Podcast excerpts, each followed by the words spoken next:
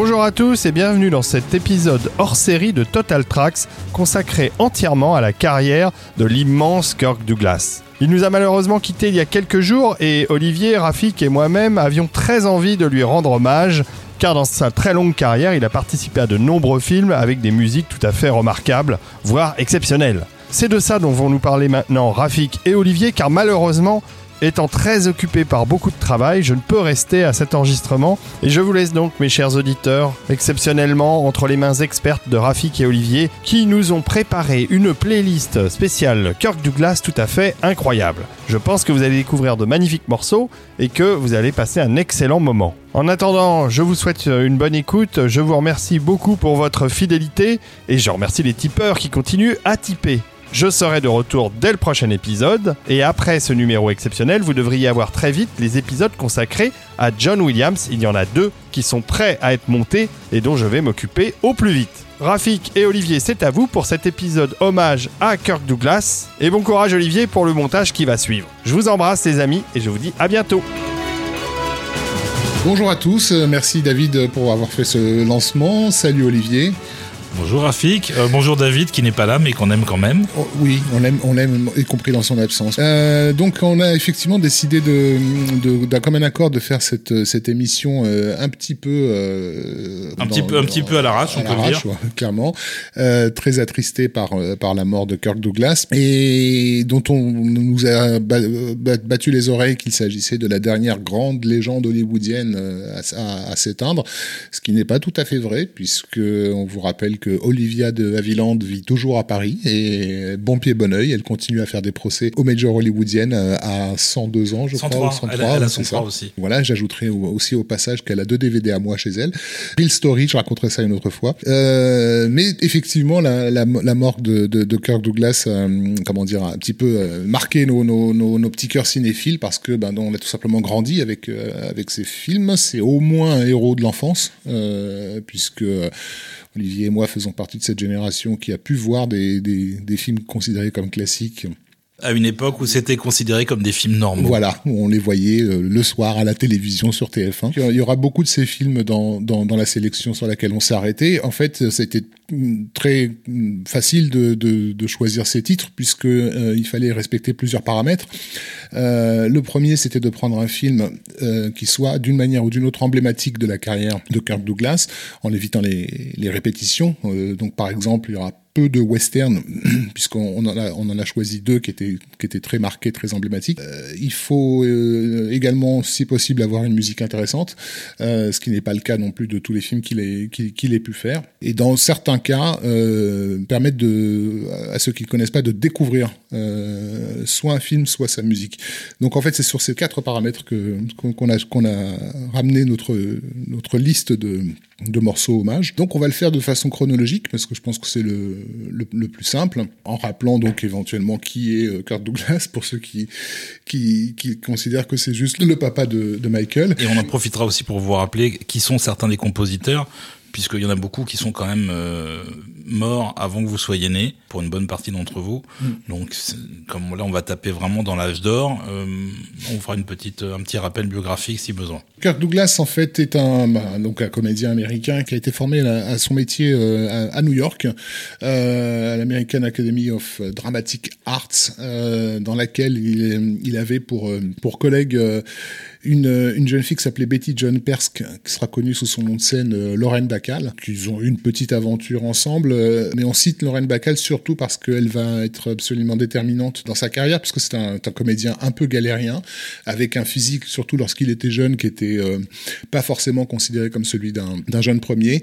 Euh, il correspondait pas du tout au, topo glamour de, de, l'époque, avec son, son, menton très fort qui plus tard deviendra, fera sa célébrité, mais qui à cette époque-là est vu un peu bizarrement. Il des traits considérés comme très durs. Euh, il va faire un tout petit tour par l'armée euh, en 1941 euh, en devenant officier de communication sous-marine. Et c'est de retour de, son, de, ces quelques mois de, de service que Lorraine Bacall va réussir à le caser sur, sur le film The Strange Love of Martha Ivers, qui en français s'appelle L'emprise du crime, donc un film de Lewis Milestone. Donc Lorraine Bacall à l'époque, elle est déjà devenue une star et l'épouse de, de Humphrey Bogart, donc elle est vraiment au firmament. Euh, mais, mais il va vraiment se faire, euh, se faire remarquer euh, avec le, le, film de, de Jacques Tourneur qui sort l'année suivante, s'appelle La griffe du passé, Out of the Past avec Robert Mitchum, voilà, où il est face à, à, celui qui est déjà une légende, hein, Mitchum, et où il tient, où il tient vraiment la, la route. Donc bon, sa carrière est, est, est lancée. Il va plutôt euh, plutôt être vu comme un comme un, comme un tough guy. Euh, et mais le film euh, qu'on a choisi pour le pour commencer notre notre hommage musical est justement un film qui, qui lui a permis de sortir de très tôt de cette image de, de, de dur à cuire que, que, que, que les traits de son visage euh, annonçaient en fait. Et ce film, c'est euh, le mélodrame de Mankiewicz, euh, euh, Chaîne conjugale, A Letter to Three Wives, qui à l'origine devait s'appeler A Letter to Four Wives, puisqu'il y en avait quatre dans le bouquin, et dans la production elle-même, on considérait qu'il aurait pu y en avoir cinq. Finalement, c'était trop compliqué, donc ils, ont, ils ont ramené ça, ça à trois.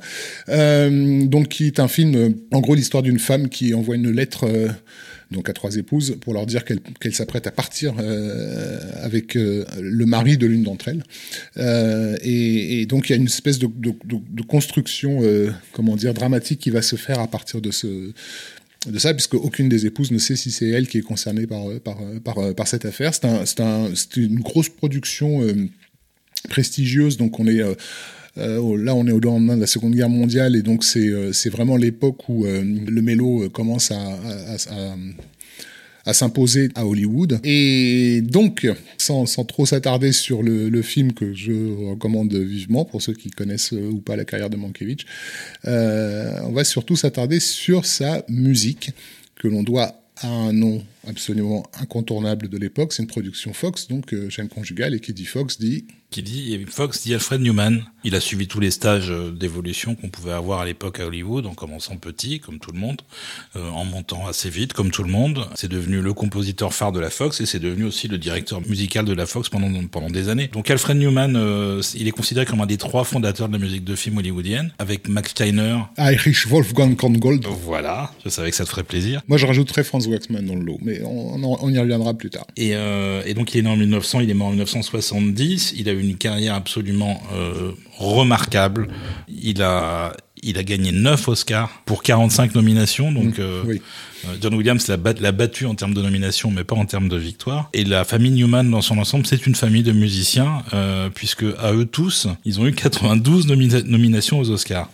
Euh, ça continue encore euh, aujourd'hui puisque le dernier, euh, le dernier à être nommé, c'est Thomas Newman qui a perdu dimanche aux Oscars pour l'année 2019 avec 1917. Donc Newman, il est aussi connu pour avoir composé la musique de 200 films. Parmi les plus connus, il y a Les Hauts de Le Bossu de Notre-Dame, La Marque de Zorro, Quelle était verte ma vallée, Le Chant de Bernadette, Capitaine de Castille, Eve, Holobot Eve en anglais, La colline de l'adieu, Anastasia, Le journal d'Anne Frank, La conquête de l'Ouest, La plus grande histoire jamais contée et Airport. Mm. C'était un peu une liste à l'après-vert, sauf que tous ces scores-là ont eu des nominations, ou ont gagné l'un ou l'autre. Euh, donc euh, on va on va écouter euh, chaîne conjugale d'Alfred Newman juste pour information pour rappeler à peu près à quoi ressemblait le travail d'Alfred Newman dans ces années-là. Cette année 1949 donc il est crédité en tant que compositeur sur 10 films. C'est une moyenne pour lui puisque en plus de ces 10 films donc comme l'a dit Olivier il était également responsable de, la direction musicale des autres scores du studio. Donc chaîne conjugale Alfred Newman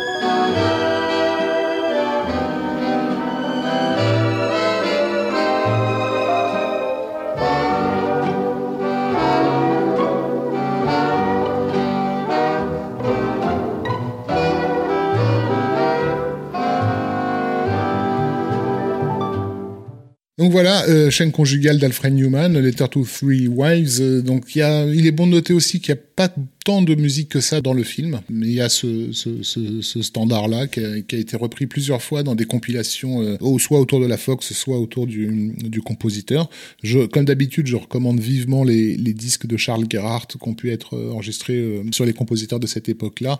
Il y en a un qui était consacré à, à Alfred Newman, qui joue une compilation qui s'appelle, je crois, Captain from Castille. C'est ça. C'est celle-là. Hein. C'est ça. Et d'ailleurs, on a toujours privilégié autant que possible dans notre sélection de morceaux plutôt les versions enregistrées par Charles Gart ou d'autres chefs, mais euh, en réenregistrement pour privilégier un peu la qualité de son, parce que la musique de, cette époque-là, forcément, en termes de conservation, a pris un petit peu cher avec le temps. Alors, donc cette année 49, en fait, euh, euh, le film de Mankiewicz euh, n'est pas celui qui va vraiment installer le stardom de, de, de Kirk Douglas. C'est un autre film qui est le champion de Mark Robson qui va vraiment le, le, le, le propulser. Mais on a préféré privilégier donc donc le Mankiewicz tout simplement, comme on l'a dit, parce que c'est le film qui lui permet déjà de briser son image de dur à cuire. Alors que le champion, c'est vraiment le, il joue le bad boy quoi. Autre film qui qui, qui, qui va aussi faire comprendre au public l'amplitude de de, possibilités d'interprétation de, de, Kirk Douglas. Euh, c'est un film pour lequel lui-même va se, va se battre, en fait, qu'il veut absolument faire, euh, qui est un film de, Billy Wilder qui s'appelle euh, en anglais Ace in the Hole, qui a été très intelligemment traduit en France à l'époque euh, par un jeune euh, Claude Chabrol. C'est Claude Chabrol qui a trouvé ce titre. Euh, le titre français, c'est Le Gouffre chimère. Le film de Billy Wilder qui est hélas un de ses un de ses moins connus parce que ça a été un film qui a été un échec absolument retentissant. C'était une production assez importante dans laquelle il interprète un, un ancien, un ex-journaliste de grands titres citadins qui s'est fait virer en fait, hein, qui, qui parcourt le pays à la recherche d'un nouvel emploi et qui se trouve un job dans le petit journal d'une petite bourgade sans intérêt, où il rumine euh, son, échec professionnel. C'est pas du tout un personnage sympathique. Et, euh, alors qu'il doit couvrir une espèce de, fête à la saucisse locale euh, euh dans, le désert, euh, je crois que c'est au Nouveau-Mexique que le film se, se passe, il apprend qu'un garagiste s'est retrouvé coincé dans une ancienne caverne indienne. Il était à la recherche d'artefacts et il est resté coincé là-dedans, et il flaire le bon coup, en fait. Il, tente de faire croire qu'il va tout mettre en œuvre pour faire sortir cet homme de, son, de sa triste condition, etc., alors qu'en réalité, il va tout faire, il va faire en sorte que le gars reste le plus longtemps possible dans ce trou pour pouvoir couvrir l'événement et en faire un événement national.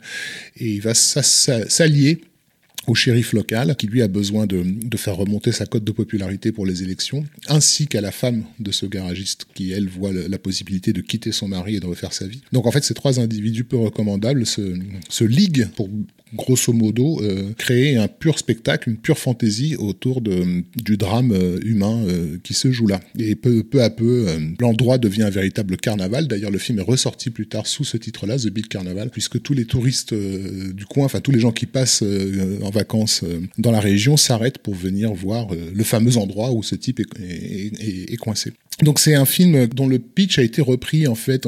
Il a fait l'objet d'un épisode des Simpsons où c'était Bart qui était qui était coincé dans un dans un dans un Euh, il a également été refait euh, plus ou moins remaké par Alex de la Iglesia avec la chipset de la vida. donc c'est un, pitch qui aujourd'hui est, connu mais qui a été à l'époque comment dire une espèce de, coup de tonnerre de la part de Billy Wilder puisque c'était son commentaire sur quelque chose qui était en train de se construire aux États-Unis en fait. C'est pratiquement le début de la société du spectacle euh, américaine. Euh, et cette idée, au lendemain de la guerre, de dire aux Américains que qu'en gros ils étaient en train de devenir un nouveau troupeau de moutons euh, télé télécommandés et téléguidés par des spécialistes du spectacle, parce que c'est basiquement c'est ça, c'est comment prendre le pouvoir en, assurant le spectacle. Ça n'a pas été très très bien accueilli. Le studio euh, qui a produit le film, le, Paramount, le haïssait tellement euh, ce film-là euh, qu'ils ont fait littéralement payer à Billy Wilder son échec, puisqu'en fait ils ont retenu sur le salaire de ses films suivants ce qu'ils avaient perdu sur le Gouffre chimère. donc voilà, c'est un film, c'est un chef-d'œuvre. Il d'autres mots pour le, à mes yeux pour le définir. Très très vivement recommandé, Ace in the Hole. Et donc Olivier, la musique de Hugo Friedhofer pour, euh, pour ce film. Alors Hugo Friedhofer, c'est ce qu'on appelle un petit maître, c'est-à-dire qu'il a grandi euh, un peu dans l'ombre des grands, des grands euh, Newman, Steiner et compagnie dont on parlait tout à l'heure, euh, mais il était extrêmement talentueux aussi. Il est né en 1901 de parents allemands, lui est né aux États-Unis, et il a commencé par être orchestrateur. Il a entre autres travaillé beaucoup à Warner en assistant Max Steiner, et surtout il était très très pratique au studio quand il s'agissait de travailler avec Eric Wolfgang Korngold, puisque euh, Friedhofer parlait allemand et Korngold ne parlait pas très très bien l'anglais à l'époque. Donc euh, il n'a pas fait énormément de films très connus. Il a commencé dans les années euh, en 1937 pour être exact avec les aventures de Marco Polo. Il a fait de plus en plus de films. Il a été assez productif, mais c'était pas des productions de tête de gondole, on va dire. Le film le plus connu, c'est euh, The Best Years of Our Lives, les plus belles années de notre vie de William Wyler, pour lequel il a eu pour le coup un Oscar. Donc il est quand même un petit peu oublié et c'est vraiment vraiment dommage pas, pas forcément oublié par les compositeurs pour le coup, parce qu'il euh, est assez régulièrement, j'ai l'impression, cité comme, comme un modèle, euh, notamment pour tout ce qui touche à l'orchestration. Oui, mais euh, il est quand même tout, tout, de même beaucoup moins connu que, que Steiner ou autre, qui sont déjà des gens, si on descend dans la rue, demander à la, à la commerçante du coin, elle va pas savoir qui est Max Steiner. Et c'est bien dommage pour elle. Oui, moi, ma concierge, elle écoute et Gaufried Alors Friedhofer avait rencontré euh, Billy Wilder euh, par l'intermédiaire de Frank Waxman, ils étaient amis tous les deux avec lui. Il avait tout de suite adhéré au, au projet du gouffre chimère. La vision qu'avait Billy Wilder correspondait tout à fait à la sienne, euh, avec un mélange de noirceur et d'humour très très grinçant. Au début du film, dans les premiers morceaux, à part le générique qui est assez dramatique, on trouve dans la musique un côté un peu plus joyeux qui accompagne un personnage qui est encore sympathique plus ou moins à ce moment-là, disons un gentil vaurien qui est Kirk Douglas et au fur et à mesure que le, film avance, euh, la musique va évoluer avec la manière dont le public découvre. À quel point euh, c'est un bâtard. À quel point c'est une saloperie, en fait, mm. voilà. Et donc, euh, donc c'était vraiment, vraiment très, très réfléchi. et on va écouter tout de suite le générique de début, le prélude.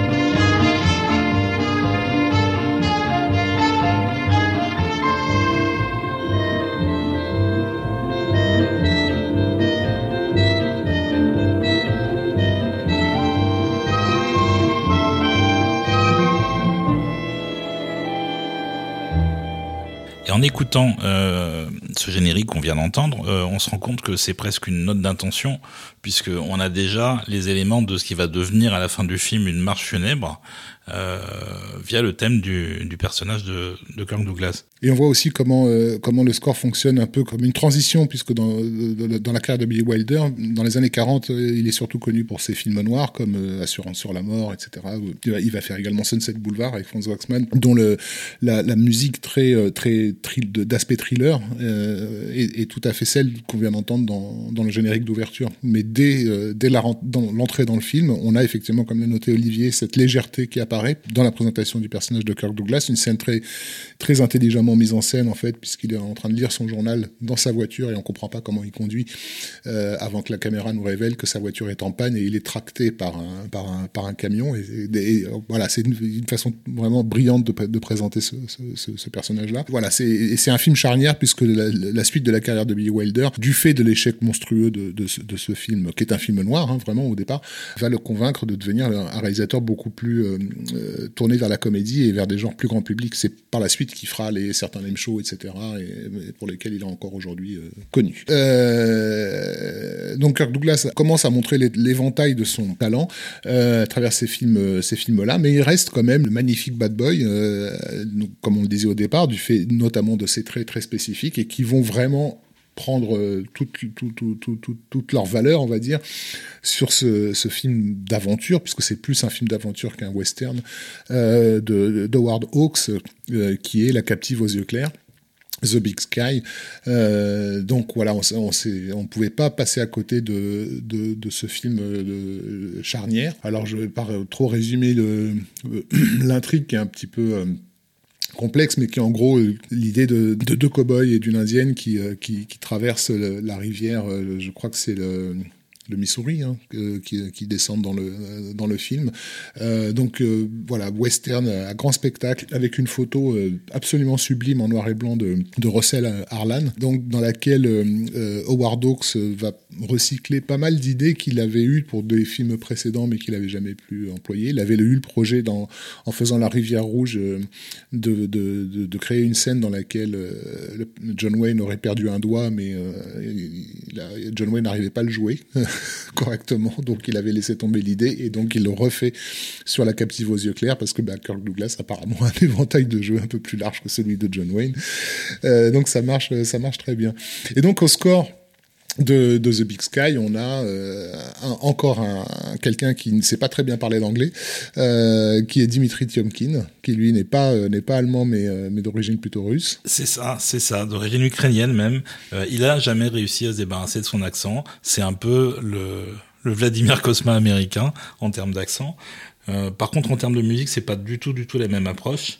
Tiomkin a reçu une éducation classique euh, à, Saint-Pétersbourg. Il a ensuite, au moment de la Révolution russe, un petit peu après, il a, quitté euh, la Russie pour Berlin, puis pour New York, euh, pour finir à Hollywood. Euh, à partir de 1929, il a évidemment mis en musique énormément de films euh, célèbres. J'ai juste en cité euh, quelques-uns. Duel au soleil, Red River, High Noon, Le train sifflera trois fois, The Big Sky dont on parle, Gunfight at OK Coral. Règlement de compte. règlement de compte OK Coral, merci et Le Dernier Train de Gun Hill. Ça, c'est du western. Tiomkin a reçu 22 nominations aux Oscars, euh, qu'il a gagné euh, plusieurs fois avec euh, The Island of Mighty et Le Vieil Homme et la Mer. Et surtout, il a cartonné avec la chanson de, du Train à trois fois qui a été un succès absolument planétaire. Do not forsake me, oh my darling. Voilà, qui a d'ailleurs été repris en France par un dénommé John William, qui n'était pas, il euh, n'y a pas de S à son nom, euh, et c'était un, c'était un chanteur, euh, disons populaire en France. Qui a repris la chanson, c'est pas de lui qu'on entend dans le film. Suffisamment populaire pour que ma mère l'ait chanté. Hein. Mais, mais tout le monde ouais. connaissait cette chanson. si toi aussi tu m'abandonnes. Si toi aussi tu m'abandonnes, voilà. Donc Tiomkin, il a démarré sa carrière avec Frank Capra. Son premier film, c'était Horizon lointain, oui. en 1937. Et il en a fait plein d'autres avec Capra ensuite, euh, dont euh, Monsieur Smith au Sénat et euh, It's a Wonderful Life, dont, dont, on vous a parlé dans une autre émission il n'y a pas si longtemps à Noël. Il a fait des Hitchcock, quatre films de Hitchcock, L'ombre d'un doute, La loi du silence, Le crime était presque parfait euh, L'inconnu du Nord Express. Et l'inconnu du Nord Express est, est vraiment un score euh, absolument euh, sublime. personnellement, c'est un de mes préférés de, de Tiomkin. Assez, assez mm. méconnu. Mm, mm.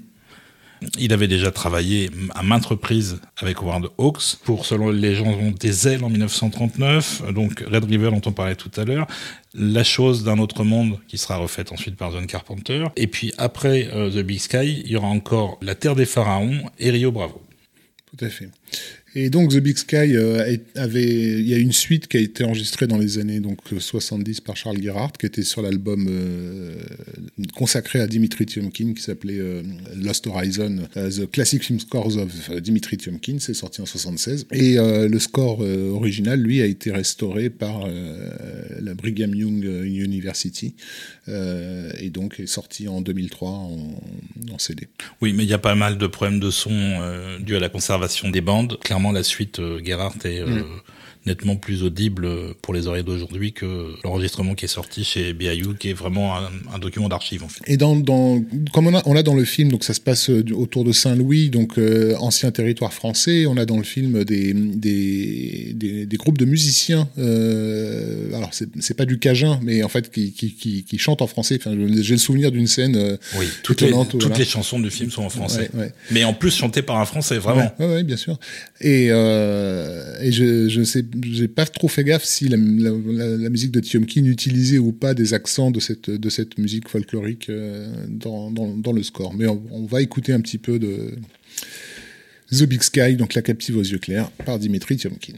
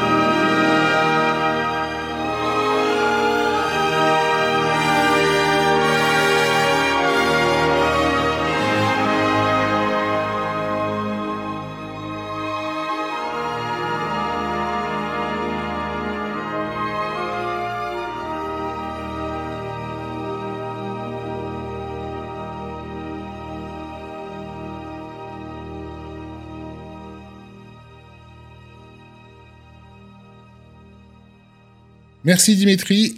Va rester la même année 1952, euh, donc la même année que la sortie de La Captive aux yeux clairs sera un autre film avec Kirk Douglas euh, qui va également faire l'événement, qui est un, film de, de, de, Vincent Minelli qui s'appelle Les Ensorcelés, euh, The Bad and the Beautiful, qui est un film dramatique sur l'histoire d'un producteur de cinéma. Alors c'est un, un film qui a, au moment où il se tournait, créé un peu de remous en ville parce que tous les nababs étaient convaincus qu'on était en train de faire un film sur eux et, l'anecdote dit que David Oselznik avait euh, cherché à se procurer le script pour savoir s'il y avait des trucs perso à lui qui étaient, euh, qui étaient dits et qu'il n'avait pas trop envie que ça se sache. Enfin, tout le monde se sentait visé, en fait, par euh, ce personnage de, de producteur à la fois, à la fois génial et, et, dangereux, joué par Kirk Douglas. Il y a aussi beaucoup de, de, de, références à, au personnage de Val Newton, donc producteur de, de, films fantastiques de, l'époque comme, comme La Féline, La malédiction des hommes-chats, etc. Euh, puisqu'il y a donc toute une partie du film où, où, ils sont en train de travailler sur un film avec littéralement avec des hommes-chats et, et, on imagine bien que, que s'était senti un petit peu visé par, par, ça également. Et euh, Doré Sherry, qui était à la tête de la, de la MGM, euh, avait lui-même confirmé qu'en fait l'inspiration principale c'était à la fois David Oselznik et, euh, et, et, David Merrick. Et donc on voit ce personnage obsédé par l'idée de, de créer l'événement, de faire le film qui va marquer le, le, public. Euh, euh, en fait les gens pour pour parvenir à ces termes. Donc c'est c'est la première fois qu'Hollywood fait un, film euh, comment dire aussi euh, tragique sur le, le, processus même de, de, création à travers un personnage de producteur qu'on va retrouver par la suite hein, dans d'autres œuvres. Je pense dans les dernières décennies, on a eu le King Kong de Peter Jackson, dans lequel on avait également un, personnage de producteur euh, tout à fait à cette image-là, c'est-à-dire euh, tellement obsédé par euh, l'obtention du, film parfait qu'il était prêt à, sacrifier la vie, des, autres, en fait. Donc c'est tout à fait le cas de ce Jonathan Shields, tel que, l'interprète Kirk Douglas dans, ce film, qui fera suffisamment sensation et que Minelli euh, en fasse une suite, en fait, dont on parlera euh, sur laquelle on reviendra après, qui, s'appelle 15 jours ailleurs. Donc Olivier, euh, au score de The Bad and the Beautiful, on trouve un certain David Raksin. Alors j'ai toujours l'impression de, le prononcer euh, pas comme il faut, parce que moi je confonds tout le temps entre Raskin et Raksin. Non, c'est bien Raksin. Mais j'ai fait la même erreur pendant des années. Et on n'est pas si nombreux que ça à faire l'erreur parce qu'on n'est pas si nombreux à le connaître, finalement. il a une belle carrière à Hollywood, mais il n'a pas fait énormément de films vraiment connus et populaires, euh, les plus importants étant euh, sa collaboration avec Otto Preminger. Exactement, et notamment il y a un titre qui revient tout le temps le concernant, c'est euh, Laura. C'est Laura, euh, qui a été extrêmement bien reçu et qui a fait un carton aussi phénoménal que Le Train s'y fera trois fois, quand le thème principal du film qu'il avait écrit a été adapté en chanson. Si on vous le faisait écouter, vous pourrez le reconnaître de, de manière instantanée. Au-delà de ça, il a aussi fait pour Preminger Forever Amber, qui s'appelle Ambre en France et Whirlpool, alias le mystérieux docteur Corvo, très très bon titre français. Toujours avec la plus belle femme du monde, hein, euh, que ce soit Laura ou Whirlpool, euh, euh, c'est donc Jean Turney. Toujours. Qui, je confirme, enfin, qui, est en fait la plus belle femme de l'humanité, pardon, de l'histoire de l'humanité, parce que la plus belle femme du monde vivante, c'est Michelle Pfeiffer. Mais Jean Turney n'est plus des nôtres. Et donc il a également fait la musique de la suite, euh, dont parlait Rafik, Two Weeks in Another Town, et euh, un western avec Charlton Heston qui s'appelle Will Penny, Will Penny le solitaire, euh, en 1967, et ça a été plus ou moins la fin de sa carrière à Hollywood, puisqu'il a poursuivi une carrière de compositeur par ailleurs pour le, pour le concert. Et donc euh, Raxine est embauché pour euh, The Bad and the Beautiful, compose un thème, alors il avait son bureau chez MGM, là où beaucoup d'autres compositeurs étaient également installés, et quelqu'un l'entend euh, au piano euh, jouer le thème qui, venait de composer, c'était André Prévin, qui est aussi un compositeur euh, prolifique de l'époque, et Prévin débarque et lui dit mais c'est pas terrible ton truc en fait. Donc moi il est un petit peu, il se laisse pas désarçonner, mais il est un petit peu déçu quand même. et quand il présente le thème au réalisateur et au producteur, on a plus ou moins la même réaction. Producteur John Houseman Tout à fait. et Vincent Minnelli, donc réalisateur. Et donc euh, Raxine, euh, un peu gêné par euh, la mauvaise réception du thème, va voir le directeur musical du studio qui était Johnny Green, qui a fait assez peu de musique de film pour le coup, mais a régné en maître sur, le, studio, sur la partie musicale du studio. Et il a profité d'une session de Johnny Green pour enregistrer avec orchestre son thème et pour se faire une bande démo de luxe, qui fait qu'il a finalement été accepté un petit peu quand même euh, avec difficulté, mais ils l'ont laissé dans le film. Euh, il l'a adapté en chanson et ça a été un deuxième succès, pas aussi faramineux que celui de Laura, mais pas très loin. Donc comme quoi finalement il avait, il avait tapé juste et il a juste décidé de ne plus jamais faire entendre la musique qu'il écrivait quand c'est lui qui la joué au piano parce que ça passait pas. Alors, The Bad and the Beautiful, David Raksin.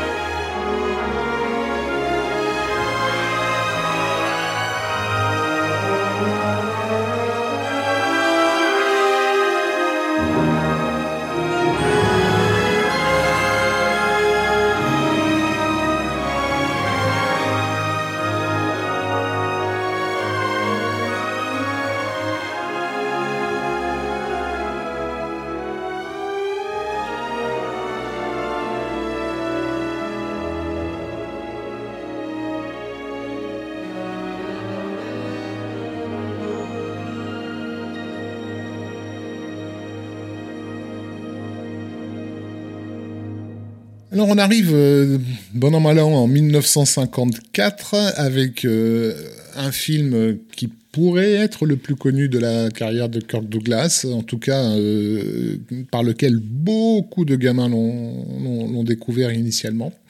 Euh, puisque c'est donc cette grosse production Disney qui est 20 milieux sous les mers, qui pendant longtemps a, été un, on va dire un classique officiel pour tous les pour tous les enfants de la terre, mais qui risque de ne plus le, le devenir vu que aujourd'hui pour avoir le Blu-ray il faut carrément le commander euh, dans un site spécial aux États-Unis euh, chez Disneyman. Euh, voilà, enfin, le, on va dire que le, le, patrimoine n'existe plus. En fait, voilà, des films avec lesquels on a tous grandi sont, sont, sont, sont aujourd'hui considérés comme de, des espèces de petites curiosités de, de musée. Et oui, mon petit Rafik, le monde a changé. Le monde a clairement maintenant, changé. Maintenant, c'est Avengers. Exactement. C'est ça que les écoles vont voir le, le mercredi matin. Euh, donc voilà, 20 milieux sous les mers. Bon, je je peux considérer peut considérer que nos auditeurs connaissent le film. On va pas trop s'attarder euh, dessus. Euh, moi, ce que, je ne connais pas trop, par contre, c'est l'histoire de la musique de, de 20 milieux sous les mers. C'est encore une fois pas très connu parce que le compositeur s'appelle Paul J. Smith. Euh, et il fait partie de cette génération de compositeurs qui étaient des compositeurs de studio. Ils avaient un contrat. Alors pour les grands noms, euh, tu pouvais éventuellement au bout de quelques années arriver à terme de ton contrat et changer de studio, passer de Warner à MGM, etc. Euh, Paul Smith, lui, a été sous contrat chez Disney toute sa vie, toute sa vie de compositeur. Il est mort en 85 et il a fait énormément de courts métrages d'animation. Il a fait quelques longs d'animation. Euh, entre autres, il a travaillé sur Blanche-Neige et les Sept Nains, donc il était déjà là euh, au début du studio pour le, le, long métrage. Il a fait Pinocchio et Les Trois Caballeros. Ça, c'est les plus connus en termes d'animation. Et il a fait aussi des films euh, de live action, comme on appelle là-bas, toujours pour Disney, entre autres Les Robinson des Mers du Sud Ouais. et Les Enfants du Capitaine Grant.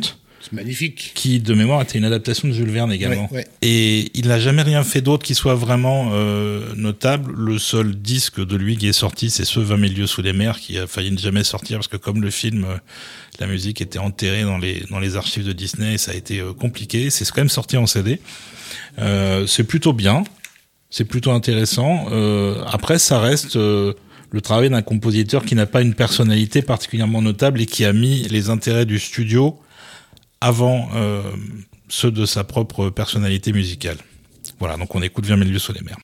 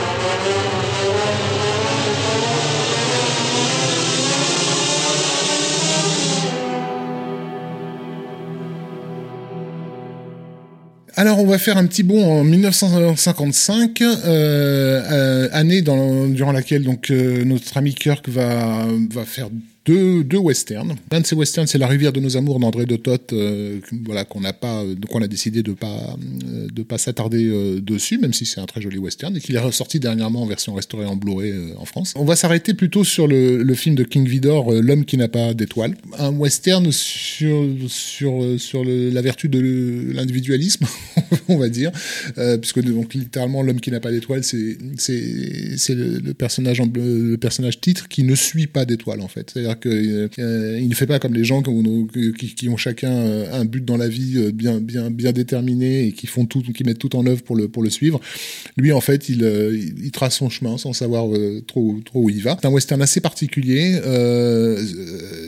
pour lequel Kirk Douglas a eu un, vrai, un vrai coup de cœur puisque c'est un, des premiers films qu'il va produire avec sa propre boîte de, production puisque donc dans ces années-là commence à Hollywood sans, sans trop rentrer dans les détails historiques historique. On a eu, euh, la fin des années 40, des, procès retentissants. J'ai parlé tout à l'heure de Olivia de Havilland, qui est toujours parmi nous. Et Olivia de Havilland est aussi connue pour avoir euh, traîné en justice, en fait, la, Warner euh, par rapport à son contrat pendant lequel elle était tenue à l'époque et, avoir gagné. Et ça a complètement remis en cause, en fait, le système de contrat des stars sur lequel reposait l'industrie hollywoodienne des années, des, années 40. Et donc, dans les années 50, on commence à avoir comme ça des, des, des superstars qui prennent la maîtrise, on va dire, de leur, euh, de, leur, de leur carrière et qui commencent à développer elles-mêmes euh, euh, les projets. Et ça va être donc le cas de Kirk Douglas. Et donc, L'homme qui n'a pas d'étoile sera un, de ses premiers projets à lui. Et c'est intéressant de voir les films qu'il va, va, va décider de produire parce que justement, cette question de l'individualisme va revenir très très fréquemment dans les, dans les films sur lesquels il s'arrêtera. Donc, la western hautement recommandable, comme de, toute façon tous les films de, de, King Vidor, du premier jusqu'au dernier, sont absolument et totalement recommandables on fera peut-être un jour une émission entièrement sur lui. Concernant la musique, donc, Olivier, qu'est-ce que tu peux nous en dire? Alors, je peux vous dire que euh, ça a été composé par un duo de compositeurs euh, qui s'appelle Hans G. Salter et Hermann Stein. Euh, le premier d'origine autrichien, le second est américain. Euh, et ils se sont fait un nom surtout euh, sur de la série B. Et des films d'horreur. Euh, donc des films de science-fiction, des films d'horreur. Pour le premier, on peut citer Le Loup-garou, La créature du lac noir et L'homme qui rétrécit. Et pour le second, il y avait Le météore de la nuit, It Came from Outer Space en anglais, et La revanche de la créature et Les survivants de l'infini. Mm. La science-fiction ne bénéficie pas à l'époque de très très gros budgets, c'est vraiment de la série B, euh, et ce sont des compositeurs qui n'en sont véritablement jamais sortis. Ils ont aussi fait beaucoup de westerns de série B, et ils sont se retrouvés euh, un peu par hasard sur ce sur ce projet parce que ils avaient tendance à mettre en musique énormément de films. Je crois que euh, Salter en 1941, j'avais pris l'année au hasard, il avait 21 films dans son escarcelle. Donc c'était c'était un petit peu les ancêtres de ce que Hans a recréé avec Remote Control, c'est-à-dire que c'était des compositeurs à demeure, euh, les, les, les, studios fonctionnaient encore comme ça, ça s'est effondré dans les années 60, de même que les studios avaient également un orchestre à demeure. Euh, c'était quand même assez pratique euh, de pouvoir euh, écrire et aller enregistrer quasiment le lendemain s'il y avait un créneau de, libre, sans avoir à, à booker une session, etc. Donc, donc ils ont fait leur carrière comme ça, plutôt fructueuse. Après, c'est encore une fois une musique qui n'a pas tellement de personnalité, qui fonctionne bien sur le film et qui reste pour le coup, le terme c'est ça, c'est que c'est fonctionnel. Et on va quand même écouter un petit peu de L'homme qui n'a pas d'étoile.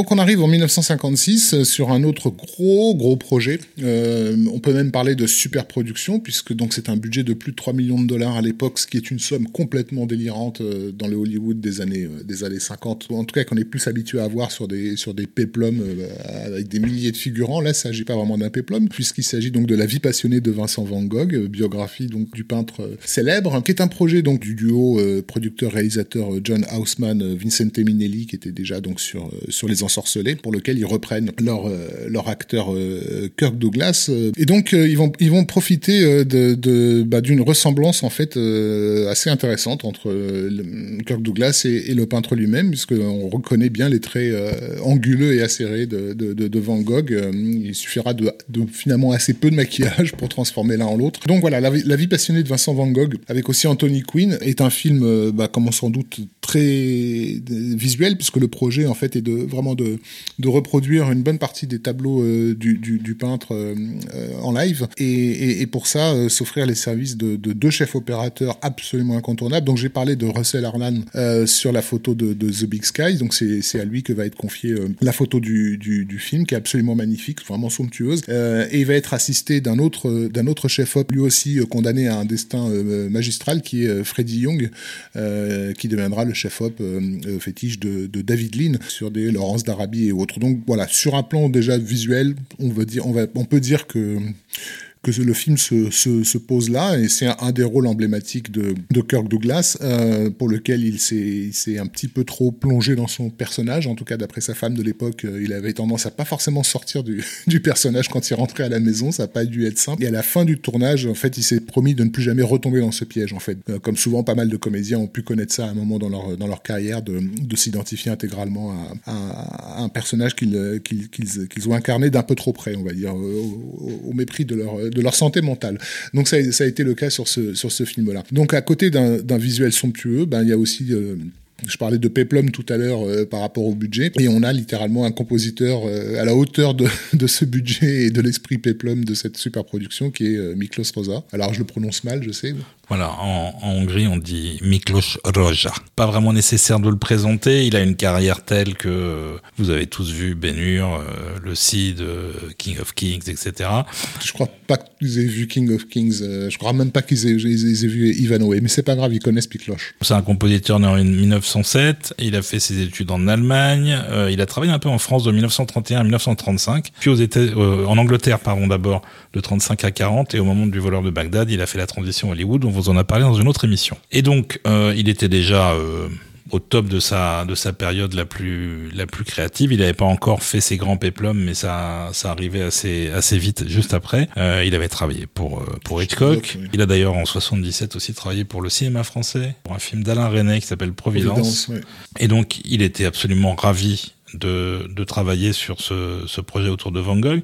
Et ce qu'il a fait, c'est ce qu'il faisait à chaque film, il a fait beaucoup de recherches et il s'est rendu compte que musicalement, euh, il ne pouvait pas refléter la musique que le, le, le peintre entendait de son vivant parce que on était encore dans une période de romantisme, de Richard Wagner, de Franz Liszt, etc. Et que ça correspondait pas vraiment à l'avant-garde dans laquelle était euh, en tant qu'artiste Van Gogh, puisque Roja disait toujours que l'art pictural avait 30 ou 40 ans d'avance sur la musique.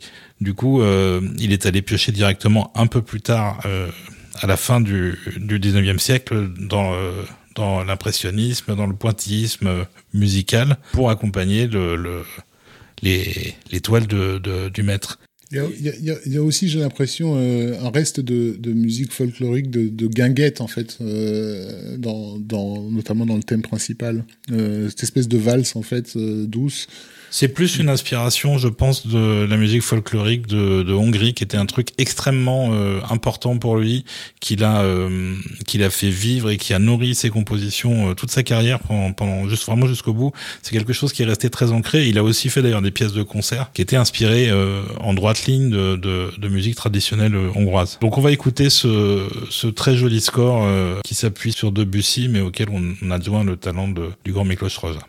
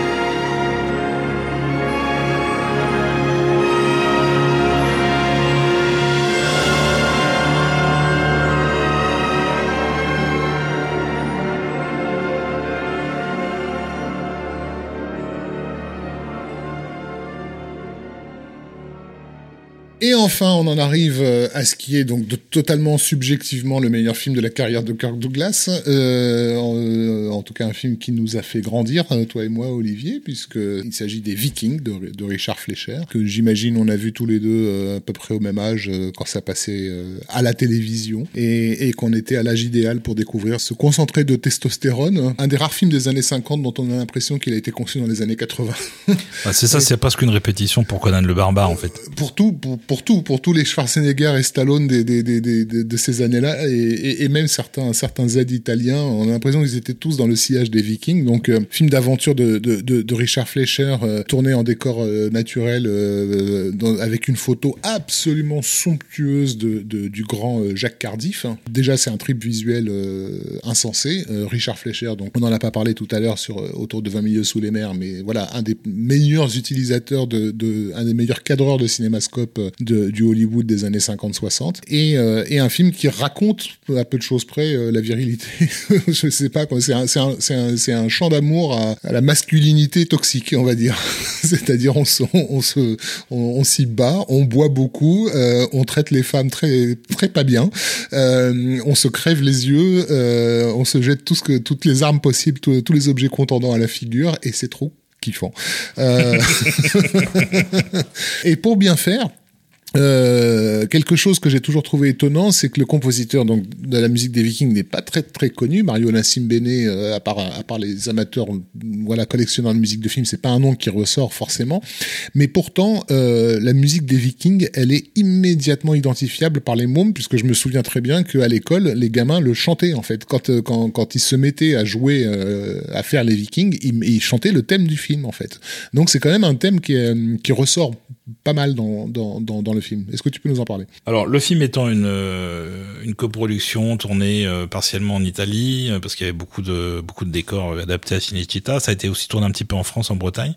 Le compositeur choisi, c'est Mario Nassim Bene, qui est un compositeur italien effectivement très reconnu, très établi dans son pays, mais qui a réussi à développer une certaine notoriété à Hollywood, entre autres sa collaboration avec Joseph Mankiewicz pour La Comtesse aux pieds nus. Mm. Euh, qui a démarré une certaine tendance où on faisait appel à lui dès que l'occasion s'en présentait. Donc il a fait Alexandre le Grand avec Robert Hossein, il a fait les Vikings donc, et puis euh, Salomon et la Reine de Saba pour King Vidor, mmh. entre autres. Euh, donc il a quand même un petit bout de carrière assez euh, assez fructueux aux États-Unis, même si l'essentiel est en Italie. Il a beaucoup travaillé là-bas avec Robert, Roberto Rossellini et son son joyau c'est clairement les Vikings. Il a été embauché alors que Richard Fleischer était déjà parti euh, reparti aux États-Unis. Il l'a jamais rencontré. Il a été choisi directement par Kirk Douglas et par le producteur qui était Jay Bressler. Il était ravi de cet état de fait de ne pas avoir un emmerdeur entre guillemets, un réalisateur stressé sur le dos. donc Kirk Douglas lui a fait totalement confiance et il, a, il lui a lâché la bride. C'était encore l'époque où les stars avaient un, un mot à dire sur euh, certains choix artistiques des films. Et je crois qu'en plus Kirk avait mis de l'argent dans le dans le film, donc euh, ça lui donnait un peu plus de poids. Et donc euh, et donc il a écrit une musique purement barbare en fait, mmh. puisqu'elle est construite sur la base d'un effet de corps qu'on voit d'ailleurs jouer à l'écran dans le film. C'est ça qui m'étonne, que c'est que ça a été tu, tu, dis que ça a été composé après après coup finalement, mais on a l'impression que, que le thème existait déjà sur le plateau. Non, non, non, non, il a fait ça à partir des images et il n'y avait pas d'instrument existant. C'est un corps gigantesque, c'est un truc qui est sur un, sur une espèce de support. Tu peux pas le, en tant qu'instrumentiste, le porter. C'est un truc trop gros euh, et trop lourd. Euh, donc, euh, il n'était pas satisfait du son qu'il arrivait à sortir d'un orchestre traditionnel. Donc, ce qu'il a fait, c'est qu'il a fait enregistrer euh, trois corps à double vitesse de l'enregistrement normal et il a ensuite fait ralentir ce qui fait descendre un octave et permet d'obtenir un son de corps que la, réalité ne nous permet pas d'enregistrer. Et ça a servi de base euh, au thème euh, principal des Vikings et à toute la toute l'approche euh, en termes d'instrumentation du film, mais on trouve toute une thématique extrêmement développée. Il y a euh, d'ailleurs de la chanson à boire. Beaucoup de chœurs aussi. Beaucoup de chœurs euh, qui sont censés euh, représenter Odin. Mm. Voilà, et donc ce qu'on va écouter, c'est l'ouverture qui est très percussive, euh, dans laquelle on entend justement euh, ce fameux corps avec le, le, thème principal et on entend ensuite le thème d'Odin. À la suite de, de ce film-là, Kirk Douglas lui proposera de faire Spartacus, euh, mais il devra refuser. Il avait d'autres films sur lesquels il était engagé et il ratera la plus grande opportunité de sa vie.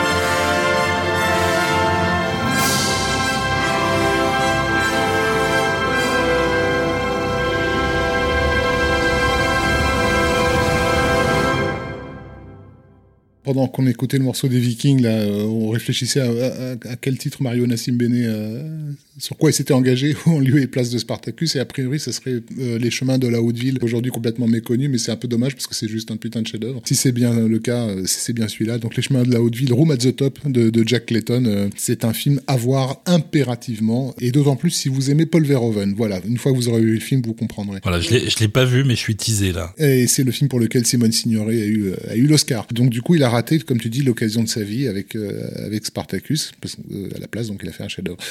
Alors moi, je vais tout de suite commencer par un, coming out, puisqu'il s'agit probablement du film le plus emblématique de la carrière de Kirk Douglas, ça, va sans dire, mais aussi du score le plus connu d'Alex North, qui est une légende de, de l'histoire du cinéma hollywoodien. Et j'admets que je n'ai jamais trop déliré sur la musique de Spartacus. En fait, c'est une musique qui, euh, je trouve, à mes yeux en tout cas, manque de, romantisme et de grandeur par rapport euh, euh, au genre qu'elle sert, hein, donc qui est le, qui le peplum. Mais, mais en même temps, je suis obligé de reconnaître que ça fait partie des musiques de peplum les plus, les plus fameuses. Donc, qu'est-ce qui, qu'est-ce qui fait de cette musique une musique bah, c'est le parcours d'Alex North en fait qui est, qui est à part. C'est-à-dire que euh, c'est un, un, compositeur qui a euh, beaucoup exploré le jazz et été vraiment intéressé par tous les champs expérimentaux possibles. Donc, euh, donc il a mélangé un peu toutes ses influences et toute sa carrière. C'est pas uniquement dans Spartacus. Il a toujours été sur une frange expérimentale de composition, y compris quand il travaillait pour le cinéma. Alors il a fait quelques films connus. Il est, il est aussi un peu oublié par rapport à d'autres grands compositeurs de, de sa génération donc il a fait bien sûr un Tramonome Désir avec Elia Kazan. Euh, Cléopâtre. Cléopâtre en, 63, Les Désaxés, le dernier film de Marilyn. Euh, Viva Zapata, ça c'est beaucoup plus tôt en 52. Et Qui a peur de Virginia Woolf en 66. Donc c'est une belle carrière, mais le fait est que c'est pas forcément d'une écoute ultra facile euh, si on n'a pas vraiment l'habitude de ce genre de musique. Cela dit, euh, c'était aussi le mentor de Jerry Goldsmith et on sait ce que le compositeur en a tiré et ce qu'il est. Exactement. C'est ça qui est, paradoxal, c'est que j'ai jamais déliré sur la musique d'Alex North et en même temps je délire sur son principal élève qui est Jerry. Mais ça ressemble à quoi alors la musique de Spartacus? Tu peux nous la remettre en tête là?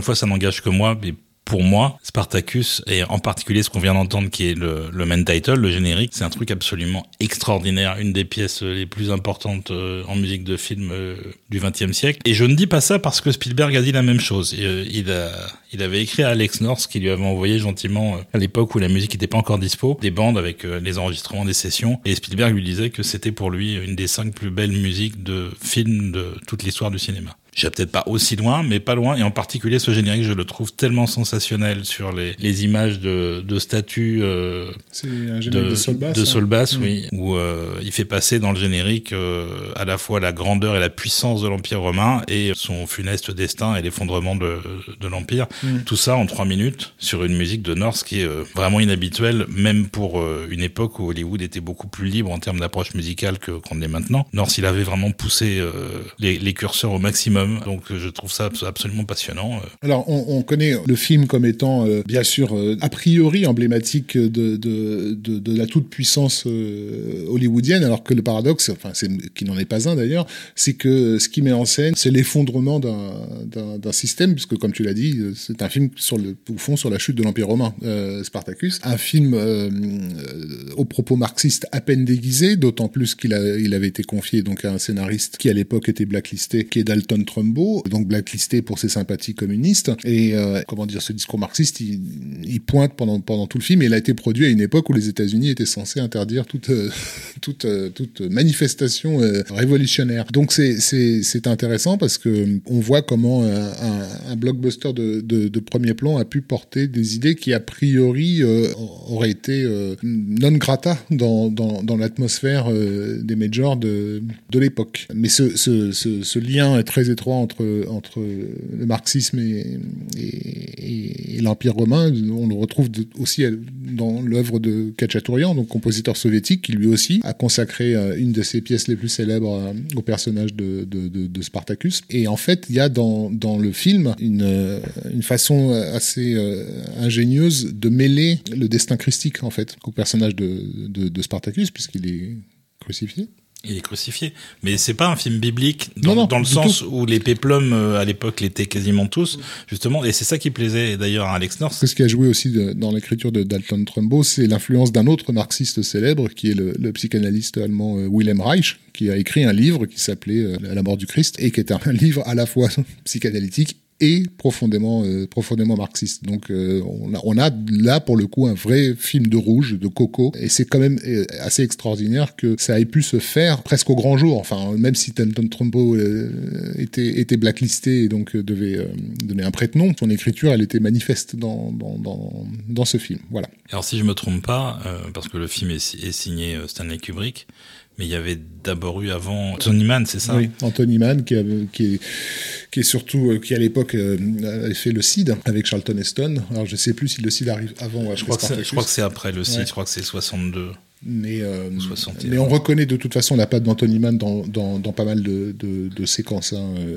Euh, J'ai jamais considéré que le plan d'ouverture, par exemple, ce plan de grue euh, sur, sur les figurants était de, de, Kubrick. Euh, idem pour, euh, pour certaines séquences de, des premières batailles et entraînements des, des gladiateurs. Enfin, pour, quand on connaît un peu le, le style très nerveux et, et, les types de cadrage aussi très particuliers d'Anthony Mann, j'ai l'impression que voilà, il reste beaucoup plus de lui qu'on ne veut bien l'admettre sur, euh, sur le film. je, ne retire rien au, talent manifeste de, de, Kubrick, mais je reconnais plus Kubrick dans les scènes du scénar qu'on a plus tard dans le film que dans les scènes, on va dire, un peu euh, in your face euh, qui, qui, nous accueillent au début. Et alors, ça n'est ni Kubrick ni Anthony Mann qui ont choisi Alex North, c'est Kirk Douglas. Qui lui a donné quelque chose qui est très très rare, même à l'époque, c'est-à-dire carte blanche budget illimité. North n'en a pas abusé, mais il s'en est servi. Il a quand même euh, énormément travaillé sur le film. Il est resté 13 mois à la composition du score. Il a commencé en fait en composant un certain nombre de pièces temporaires avant le tournage qui étaient des pièces rythmiques qu'il a enregistrées avec deux pianistes et deux percussionnistes et qui ont servi à la fois pour donner du rythme euh, aux séquences dès le tournage, pour rythmer également le montage, sachant que la rythmique étant établie, euh, c'était quelque chose de mathématique. Il a gardé la même sur les compositions finales qui sont évidemment euh, bien plus riches en termes d'orchestration, mais le rythme est le même, donc ça permettait d'avoir déjà une base de ce que la musique devait, des points sur lesquels elle devait appuyer. C'est intéressant ce que tu dis là parce que j'ai l'impression que c'est c'est ce qui me gêne en fait à l'écoute de la, musique, c'est ce côté un peu mécanique euh, qui a sur, sur, certains morceaux et notamment les morceaux euh, pour faire court d'action euh, qu'il y a, qu a sur, sur l'album. Mais je vais pas trop dire du mal de Spartacus, j'ai déjà fait mon coming out. Mais c'est pas pas la première fois que ça a été fait. Euh, Eisenstein avait fait la même chose avec Prokofiev sur Alexandre Nevsky. Ils, avaient exactement procédé de la même façon en, faisant d'abord euh, des bases rythmiques euh, avant la composition définitive. Donc euh, moyen euh, important jusqu'à 120 musiciens, entre autres pour le, le, le main title qu'on vient d'écouter. Il y a deux deux heures et quart de musique. On n'en trouve pas absolument la totalité dans le film, mais une bonne partie quand même. Il y a des choses qui ont été, il y a des scènes qui ont été coupées déjà. Dont la fameuse, euh, la fameuse scène, euh, comment dire, de, suggestion, plus que suggestion homosexuelle entre Tony Curtis et, euh, et j'ai plus son nom, sur la, la préférence entre les huîtres et les escargots, c'est ça? Ouais. ouais. Qui, qui, qui, a été réintégré au film lorsqu'il est ressorti en salle dans les années 80. C'est ça, tout à fait. Alors en plus de l'orchestre, il y avait il y avait des instruments additionnels assez euh, inhabituels euh, à la fois à l'époque et pour ce genre de production, euh, du novacorde, des marimbas, un crotal, c'est un, une espèce de, chose qu'on agite qui fait un bruit de serpent ouais. à sonnette, du luth, de la guitare, des cloches et de l'ondioline qui est un ancêtre du synthé inventé en France en 1941. Le film est évidemment très thématique, ça c'est encore le ce qui reste du vieil Hollywood, mais mais North était tout à fait à l'aise dans cette approche. Je vous invite euh, vraiment, euh, avec toute la passion qui est possible, à écouter le, le score de Spartacus, qui est absolument, euh, à mon sens, magnifique, très très riche, très complexe. Alors évidemment, c'est pas forcément à faire écouter aux enfants tout de suite. Et d'ailleurs, il y a, un très beau coffret qui est sorti il y a une dizaine d'années de Spartacus, où on a la totalité des sessions d'enregistrement, on a l'album qui avait été édité à l'époque, et on a poussé le vice chez l'éditeur Vares Saraband d'ajouter au coffret deux CD de réenregistrement du Love Theme d'Alex North qu'on vous fera écouter tout à l'heure à la fin de l'émission, qui est euh, tout, aussi magnifique.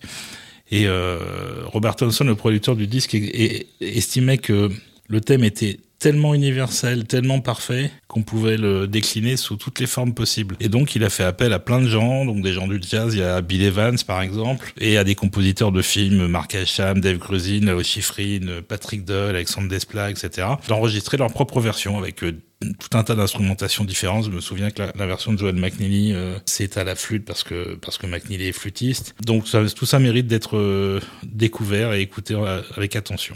On était sur le maître, on va passer à l'élève. Euh, en l'occurrence Jerry Goldsmith. Je vous ferai pas l'affront de vous le présenter. Euh, si vous écoutez euh, Total Track, c'est peut-être parce que vous le connaissez déjà un peu, parce qu'on en parle quand même assez souvent. Goldsmith en 1962 à 33 ans et il n'a pas encore euh, vraiment eu de, gros Kickstarter pour lancer sa carrière dans la stratosphère dans laquelle il, il, ira assez rapidement dans les années 60. Et ça va venir sous la forme d'un film produit par Kirk Douglas qui reste encore bah, aujourd'hui et, et, pour toujours désormais, comme le film préféré de Kirk Douglas, celui dont il est le plus fier.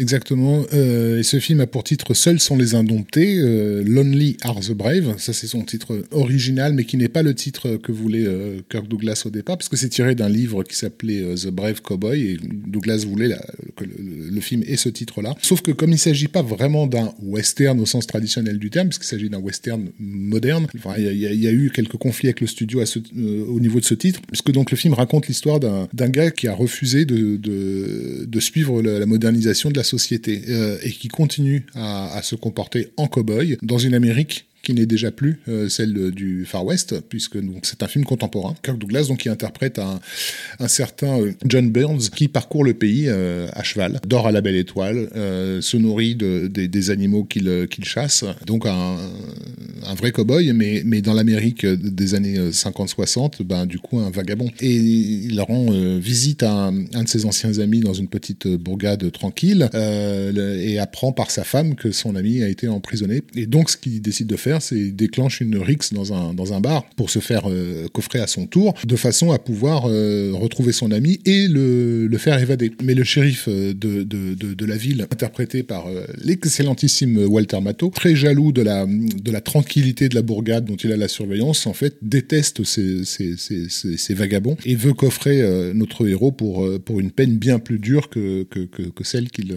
qu'il mérite. Du coup, du coup il s'évade et il est pris en chasse par les forces de l'ordre de cette petite bourgade tranquille, qui lui envoie tout ce qu'ils ont sur, à disposition, c'est-à-dire les jeeps, les fusils et même un hélicoptère. et il va se réfugier en montagne. Et comme c'est un cow-boy et qu'il a été habitué à vivre à la dure, eh ben, il se fait pas prendre aussi facilement et ils vont l'apprendre à leur dépens. En fait, en fait, c'est un peu Rambo avant l'heure. C'est exactement euh, Rambo, euh, puisque le bouquin qui a servi de base à, à First Blood de, de Ted Kotcheff avec Sylvester Stallone euh, reprenait probablement consciemment ou inconsciemment, on va savoir, euh, effectivement la même trame que Seuls sont les indomptés. C'est pas un film d'action pur, même si on a des scènes d'action euh, dans, dans, dans, le film. Hein, on, on, le voit effectivement se, se défendre euh, lorsqu'il est attaqué par cet hélicoptère, etc. Mais on n'a pas le, bien sûr l'explosion de, de, de finale d'un First Blood, par exemple. C'est un film, encore une fois, comme euh, L'homme qui n'a pas d'étoile dont on parlait tout à l'heure. Euh, c'est un film qui porte très très haut l'étendard de l'individualisme. En fait, jusqu'à quel point on peut être euh, un individu euh, intègre et fidèle à soi-même dans une société qui t'oblige à, faire comme elle, en fait, et à faire comme tout le monde et à la suivre. Donc ça, c'est quelque chose qu'obsédait un peu Kirk Douglas. Même le personnage de Spartacus est un personnage aussi qui, est, comment dire, qui se définit par sa totale intégrité, quoi, qui est prêt à mourir pour pour conserver sa, liberté. Donc on, voit bien que, que, Douglas était un libéral dans le sens le plus libéral, peut-être même dire libertarien, euh, peut-être, euh, dans, le sens le plus, le plus, le plus actif du, du, terme. Donc c'est un film euh, réalisé par David Miller, qui est un, un réalisateur assez peu connu, hélas, malgré, malgré des films de, de très haute tenue. Hein, je recommande aussi vivement un autre film qu'il va faire plus tard, qui s'appelle Executive Action, sur l'assassinat du président Kennedy, qui, qui annonçait le, le JFK d'Oliver Stone avec presque deux décennies d'avance, et qui est vraiment, vraiment à voir. Et donc, donc ils s'adjoignent effectivement les services de Jerry Goldsmith qui euh, se retrouvera des années plus tard à faire la musique de Rambo. Donc, est-ce que Goldsmith a été engagé sur Rambo en référence à Seuls sont les indomptés? Ça, ça reste encore un mystère. Euh, ça reste un mystère, ça reste à vérifier en tout cas. Euh, Goldsmith, il est arrivé sur le film parce que Alfred Newman l'avait pris sous son aile, admirait déjà son style, et il avait donc recommandé à Kirk Douglas, qui était en recherche d'un compositeur pour euh, pour le film. Ça s'est très très bien passé entre les deux, et Goldsmith, euh, à 33 ans, a fait preuve d'une d'une maturité dans l'écriture qui est proprement hallucinante. Il avait le, le niveau d'un compositeur de 60 ans euh, qui a toute une carrière derrière, derrière lui, sauf qu'il avait encore toute sa carrière devant lui. Et euh, la variété, la richesse des, des, variations sur les différents motifs qu'il a écrits, euh, c'est d'une inventivité sans limite, euh, alors que c'est un tout petit score pour un tout petit film entre guillemets euh, qui a pas eu d'ailleurs un succès public euh, non parce qu'effectivement euh, Douglas voulait le Kirk Douglas voulait le sortir d'abord sur un circuit art house en fait avant de d'agrandir le, le, circuit et le studio a décidé de le lancer directement comme comme un western traditionnel. Donc pour un public indifférencié. Sauf que c'était pas un film pour un public indifférencié c'était un vrai art house movie. Donc du coup il a il a mis du temps à trouver son son, son public. Il a fallu des années de diffusion télé pour qu'il retrouve son public euh, néanmoins, à l'époque, il a un fan en particulier, ce film-là, un fan de prestige, un certain John Kennedy, qui a décidé euh, de, de regarder le film à la, à la Maison Blanche. La, légende dit que tout, le, tout son staff déteste le, le, le, le, film sauf lui. En fait, il adore ce qu'il est en train de voir. Euh, J'ai pas précisé que c'était aussi le scénariste de Spartacus, Dalton Trumbo, qui a été réengagé par Douglas sur, sur ce film-là. Et quand tu nous parlais de la musique de Spartacus, tu nous as cité tous ces instruments euh, auxquels avait recours euh, Alex North, et notamment tous ces instruments percussifs, en fait, ces sons de crotal, comme, etc. les retrouve en fait dans le score de Lonely the Brave. Il y en a plein. Il y a mm. tout un tout un pan du score euh, qui se rapproche quand même pas mal de de la musique mexicaine. Donc euh, il y a des castagnettes, il y a tout un tas de choses qui sont intégrées, euh, en particulier dans les séquences d'action. Mm. On va en écouter une. Là, on va écouter donc la séquence de bah, la baston dans le dans le bar, hein, qui va valoir au héros de se faire de se faire coffrer. Voilà, et vous allez voir qu'on retrouve déjà l'amorce de tout ce qui sera le style de Goldsmith après. Euh, évidemment, tous ces westerns, en particulier les sans fusil, euh, mais aussi il y a même des éléments euh, qui sont proches de, de d'Underfire, qui ne sera écrit que 20 ans plus tard. Donc c'est assez saisissant. Donc soyez saisis.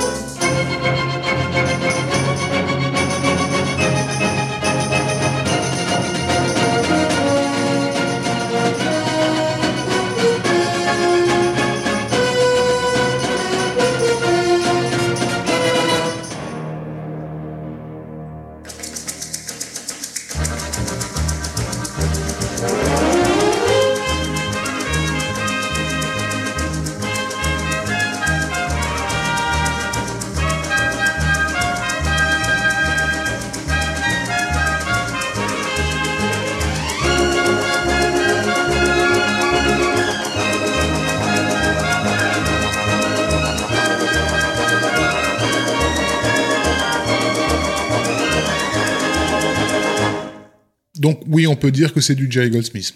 A priori. Comme ça, m'a vite fait, euh, j'ai l'impression quand même que ça lui ressemble. Ah, le style était déjà forgé très très vite en fait. Mais assez moderne pour ce qui se fait à, à l'époque. Donc euh, on enchaîne avec un, un, compositeur qui lui n'est pas un débutant à l'époque, qui est déjà déjà solidement euh, installé, qui est l'ami euh, Elmer Bernstein. Donc il a déjà euh, dans les pattes euh, la, Grande Évasion, Les Sept Mercenaires, L'Homme au bras d'or et je ne sais combien de, classiques. Il a pratiquement réinventé le western à lui tout seul. Il a fait les Dix Commandements. Donc, donc tout va bien pour lui. Je ne sais pas si c'est une prod plus ou moins indépendante, mais en tout cas c'est un film qui a, eu, qui a eu beaucoup de mal à se faire à Hollywood. Donc ce film, ça s'appelle C'est l'ombre d'un géant, Cast Giant Shadow, qui est un film donc sur la, création de l'armée d'Israël. Et on est encore à une époque où Hollywood où il y a quand même une ville qui compte une proportion très importante de juifs, a toujours euh, fait un effort pour ne pas déclamer en fait pour ne pas faire du prosélytisme dans, dans, dans, le cinéma quitte même à faire l'inverse en fait à, à, effacer tout caractère juif dans ces dans, dans ces personnages. Sauf que bon il y a eu entre temps Exodus qui est sorti qui a quand même fait beaucoup parler de lui. Donc c'est plus un sujet entre guillemets tabou de parler euh, d'Israël ou des juifs euh, lorsque Kirk Douglas se lance dans cette entreprise. Donc Kirk Douglas quand même rappelons-le dont le nom de naissance est euh, Issour Danielovitch pour qui donc euh, c'était un aspect très important de sa vie, mais qui n'a pas pris le pas non plus sur le personnage public qui s'était créé. Et en plus, bah, c'est, comment dire, euh, ses manières ou ses traits n'avaient rien de spécifiquement euh, marqué. Enfin, il a, un visage européen euh, de base. Et c'est pas quelque chose qui est revenu dans ses films, en fait, dans les personnages qu'il a pu, qu'il a pu interpréter. Mais là, sur ce film-là spécifiquement, il, il joue cette carte, cette carte-là. Ça va pas être super bien pris. L'accueil critique du film va être quand même assez, assez mitigé. Alors moi, j'ai pas vu le film, L'ombre d'un géant donc je pourrais pas en parler euh, sur, sa, qualité cinématographique, mais en tout cas sa, qualité historique, elle est là. C'est-à-dire, elle est euh, d'ouvrir une forme de déculpabilisation euh, par rapport au fait qu'Hollywood bah, fasse des films juifs. Et donc, bah, du coup, Elmer Bernstein, qui n'est pas chrétien orthodoxe. Voilà. Et qui a d'ailleurs euh, tout de suite mis les, les pendules à l'heure dès la, dès la première euh, introduction musicale au film, euh, dans le prologue. Il intègre une mélodie d'influence juive. Je ne sais pas si c'est une mélodie traditionnelle ou si c'est une de ses compositions, mais en tout cas, ça sonne très, très juif mm, dans, mm. le, dans, les accents. Et évidemment, il intègre ça à une, un canevas orchestral massif, emphatique, plein de, de, de rythmes et de de et d'énergie, mm. euh, comme comme dans tous les, les scores de Bernstein de l'époque, il était euh, réputé pour faire euh, des choses extrêmement dynamiques qui soulevaient l'image, et ce qu'on va écouter là n'est pas exception. Juste à noter que le score a longtemps été disponible en fait en doublé avec la musique d'Exodus. Euh, en fait, c'était un disque qui était divisé en deux parties, donc il y avait une face, une face Exodus et une face l'ombre d'un géant. Donc c'est vraiment le, ces deux films presque, presque miroirs en fait même si leurs compositeurs sont pas les mêmes. Quoi.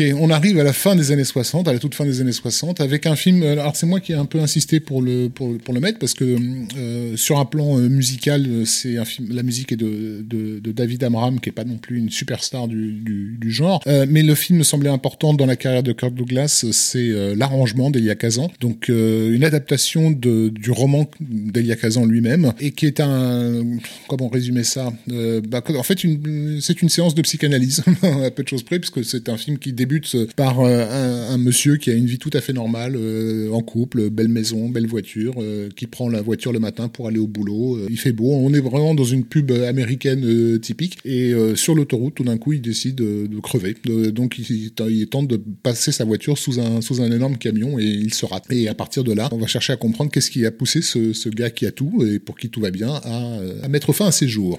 Je pense que tu t'es mélangé les pinceaux, Rafik, parce que ça, c'est un film de Claude Sautet. Exactement. Les choses de la choses vie. de la vie, oui, qui arrive euh, quelques années plus tard. Euh, donc l'idée c'est que c'est qu'en fait le film va nous permettre euh, à, travers le personnage de Kirk Douglas qui se demande en fait en gros d'où vient ce geste, il revisite en fait sa, sa, vie et, ce qui donc ce que, lui-même appelle les arrangements avec la vie en fait. Il n'a fait que s'arranger en, en cachant un, on, se doute qu'il cache un, drame fondateur euh, et donc le film se déroule un peu comme une enquête policière. C'est un film euh, très étonnant euh, qui arrive après l'énorme succès du, du lauréat à l'époque et qui en fait émule en partie son montage très cérébral en fait. C'est un vrai film de, de, mon- de montage et de, et, de, et de mise en scène très vivement recommandé et qui semble plus appartenir aux années 70 qu'aux années 60. Donc on a passé un cap en fait et là on arrive je pense à une époque où Kirk Douglas en tant qu'incarnation du Hollywood de l'âge d'or commence à jouer de cette image là pour aller vers des films euh, qui vont un peu briser euh, ce qui a été euh, ce qui a été l'âge d'or.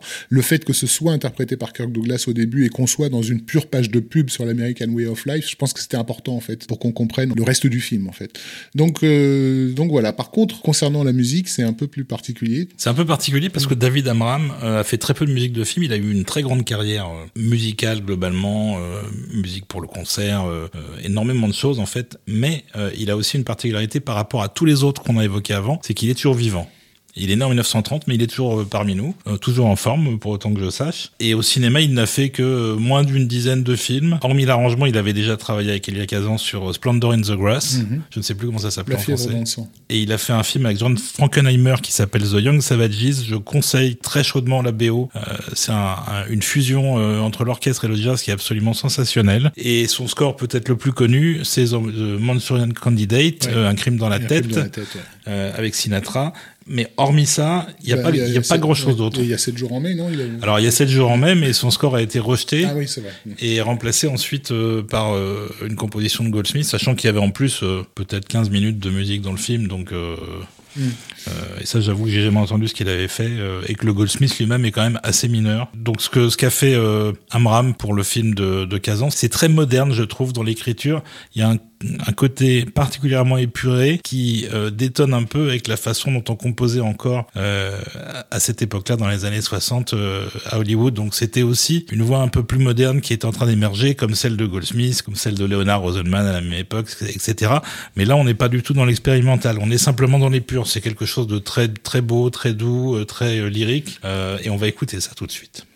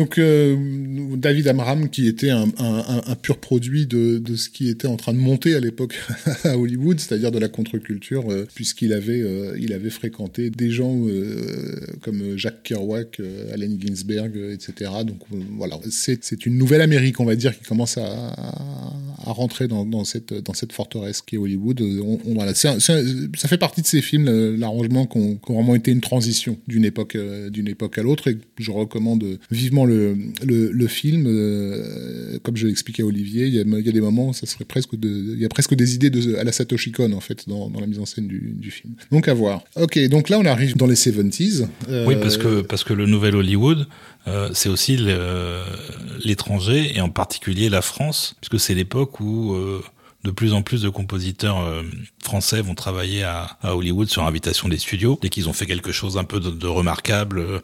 Alors Montrijard, c'est un cas un petit peu à part, puisque lui, il était là bien avant, puisque dès, euh, dès 1962 avec, euh, avec Laurence d'Arabie, et a travaillé, euh, en l'occurrence en 75, à la demande de Kirk Douglas, sur euh, Posse, la brigade du Texas, qui était le deuxième film réalisé officiellement par Kirk Douglas. Je dis officiellement parce qu'il y a aussi des rumeurs sur le fait qu'il aurait tourné une partie des scènes de, de Spartacus, entre autres. ce sera son deuxième et dernier, dernier essai en tant que réalisateur. C'est basé sur un, script de, notre ami Larry Cohen. Et on a euh, au générique euh, Bo Hopkins et, et, Bruce Dern. Donc euh, on est bien clairement dans les années 70. Le vieil Hollywood n'est plus vous allez retrouver une certaine parenté avec le, le Patton de Jerry Goldsmith, puisque Jarre utilise le même, euh, le même accessoire qu'on appelle l'écoplex, mm. que Goldsmith utilisait pour la trompette pour suggérer euh, une très très lointaine euh, gloire dans le passé sur le champ de bataille pour le, le général Patton.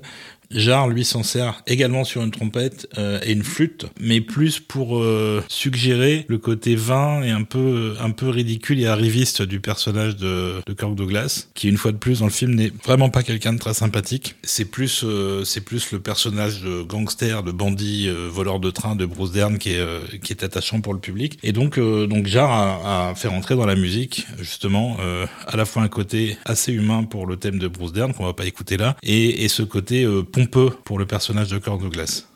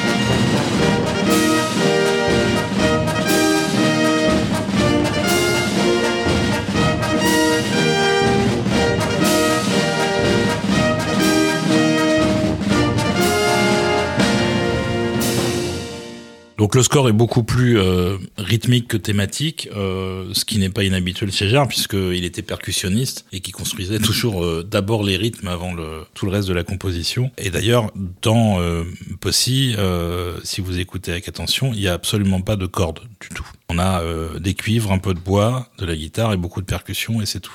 Euh, donc les 70s sont, bah, sont des années, euh, on va dire, un peu chaotiques pour Kirk Douglas, comme pour pratiquement toutes les grandes stars de, de du Hollywood de, de, de l'âge d'or. Ce qui veut dire aussi qu'ils vont se retrouver sur des projets parfois un peu, un peu improbables. Et on a choisi, donc, on en a choisi un en particulier pour lequel nous avons une certaine affection parce que ça fait partie de ces grosses aides de luxe que le marché vidéo nous a offert généreusement euh, au début des années 80. Euh, donc c'est un film de 1977 euh, de Alberto De Martino qui s'appelle Holocaust 2000, qui est euh, un mix entre films euh, catastrophes euh, tels qu'ils étaient encore en vogue à l'époque. hein. On avait eu l'inévitable catastrophe de, de Irving Allen, qui était aussi un bon un bon gros aide. Donc c'est un mix entre le film catastrophe, le film de, d'Antéchrist, puisque donc c'est bah, en gros basiquement l'histoire d'un mec qui fait une centrale nucléaire dans, près d'une cave sacrée. Il réalise que son fils est l'Antéchrist et qu'il va se servir de cette euh, centrale nucléaire pour amener la fin du monde. C'est ça. Donc c'est merveilleux. Réalisé, réalisé avec panache par, euh, par des comme on, comme, on, comme on les aimait beaucoup euh, à l'époque, et une musique de... de Ennio Morricone qui ne s'est jamais privé de travailler sur du Z, euh, en particulier dans les années 70. Il avait déjà bossé avec Alberto de Martino euh, plusieurs fois avant, puisque de Martino il était spécialisé dans l'Eurospy. Il a fait énormément de rip-off de James Bond, euh, mais il a aussi fait un rip-off de l'Exorciste, euh, histoire de s'entraîner avant de pomper la malédiction.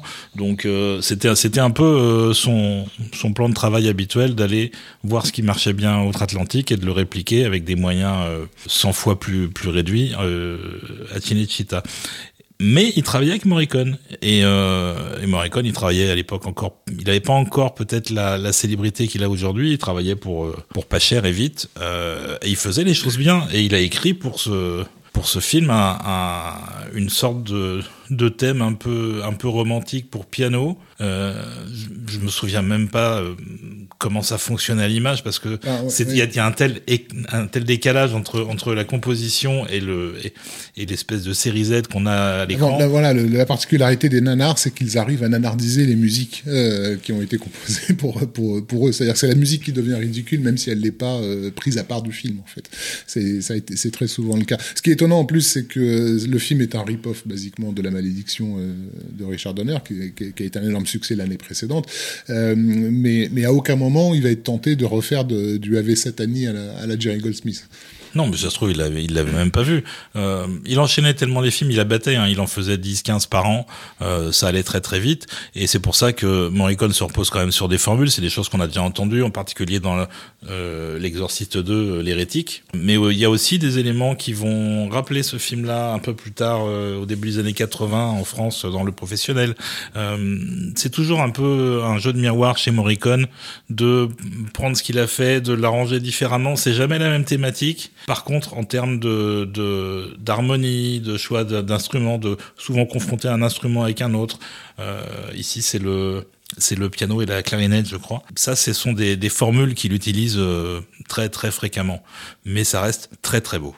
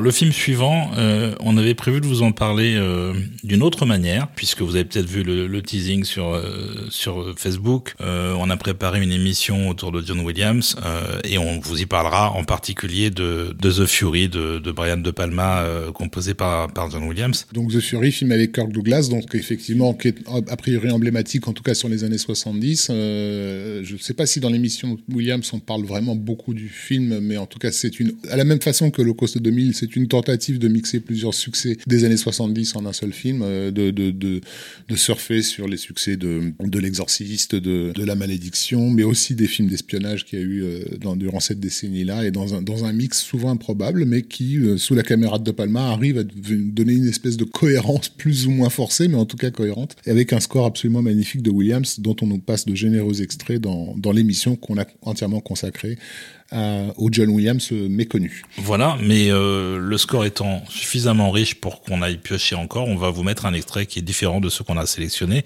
que vous entendrez donc la semaine prochaine dans notre premier épisode consacré à Williams. Donc The Fury, ça s'appelle Fort Gillian.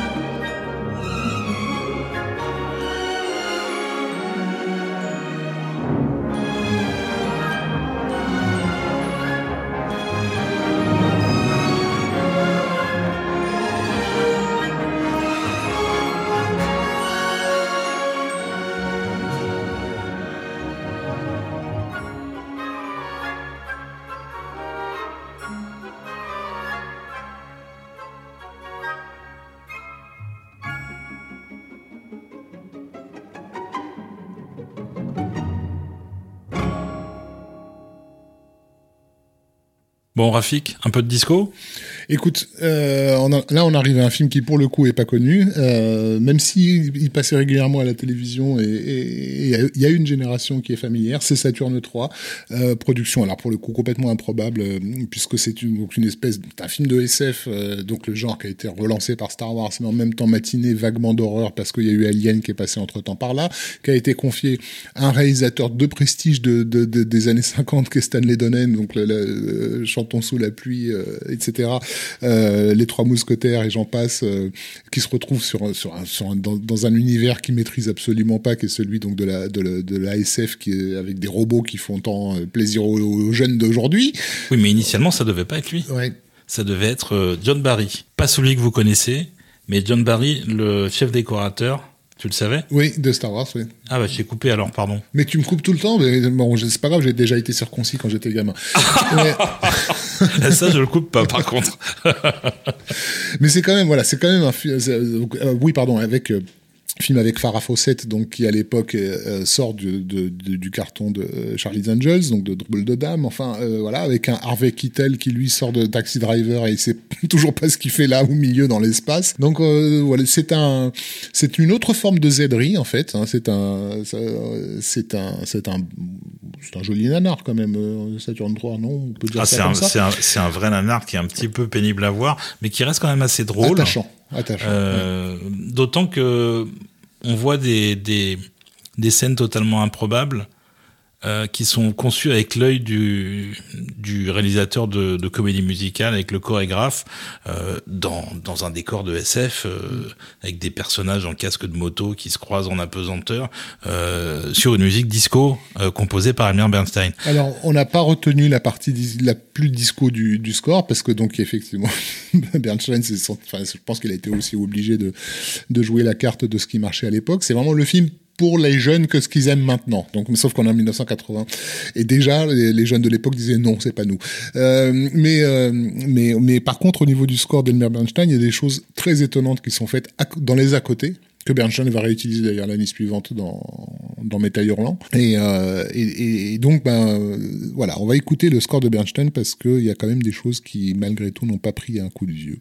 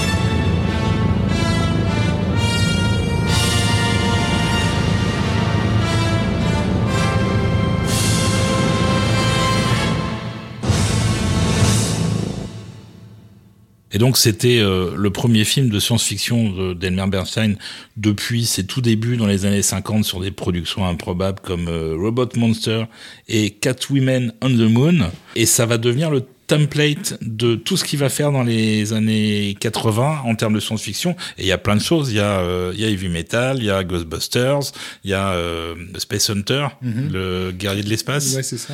Euh, entre autres choses, il y en a quelques autres. Hein. Slipstream avec Slipstream aussi. Oh là oui, ça c'est improbable aussi. Il n'a pas eu forcément beaucoup beaucoup de chance en termes de qualité des films, mais mais il sera très inspiré par le genre et, et on a un petit peu toutes les petites graines qui sont déjà présentes dans, dans Saturn 3 et qu'il n'hésitera pas à réutiliser puisque une grande partie du score ne sera pas utilisée au final dans le film. C'est-à-dire que la moitié de ce qu'il a composé, ça passera à la mm. trappe. Donc euh, il faut pas gâcher. Il a bien raison d'en avoir fait quelque chose après. Alors Elmer Bernstein, donc pour le coup, compositeur à la carrière absolument légendaire, rattaché à un nombre incalculable de classiques du cinéma, mais qui, effectivement, à cette époque-là, se perd dans des productions un type Z comme, euh, comme Saturn 3, qui contraste avec euh, l'autre compositeur avec lequel on enchaîne, donc euh, qui est John Scott. Lui, c'est un peu l'inverse. Il a une carrière absolument catastrophique, bourrée de Z dans tous les coins, avec de temps en temps, on ne sait pas comment, un film à peu près correct qui arrive à surnager.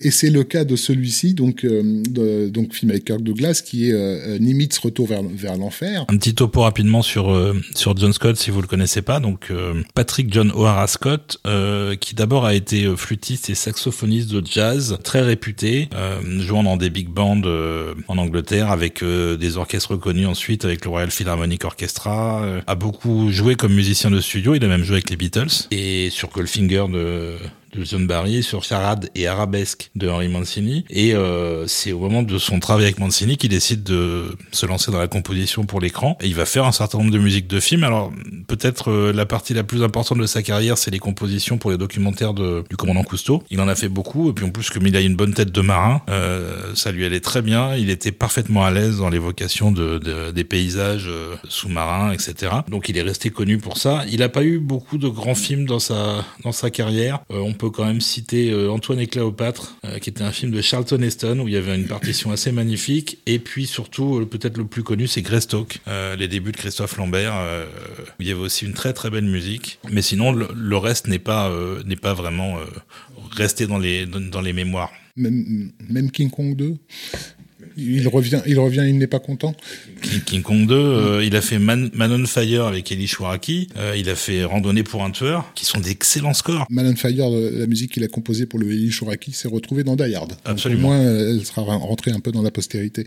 Euh, Nimitz Retour à l'enfer, The Final Countdown, donc est basé sur euh, une, une, très ancienne du coup théorie de la conspiration, je mets des guillemets partout, qui voudrait que les la, la, la, la Navy américaine ait tenté des expériences de repli euh, du temps euh, au lendemain de la Seconde Guerre mondiale des, avec des résultats catastrophiques euh, dans lesquels auraient péri des tas de soldats donc en ayant fait voyager un navire d'un point du temps à un autre point du temps. Et en fait on aurait retrouvé les soldats plus ou moins comment dire incrustés dans le, navire même. C'est la base plus ou moins du développement de ce script mais ça va aussi servir directement à un autre film qui sortira dans les années 80 euh, puisque donc cette expérience s'appelle l'expérience de Philadelphie, The Philadelphia Experiment, et donc il va y avoir un, autre script de Carpenter qui va donner lieu à un, film, je crois, en 84.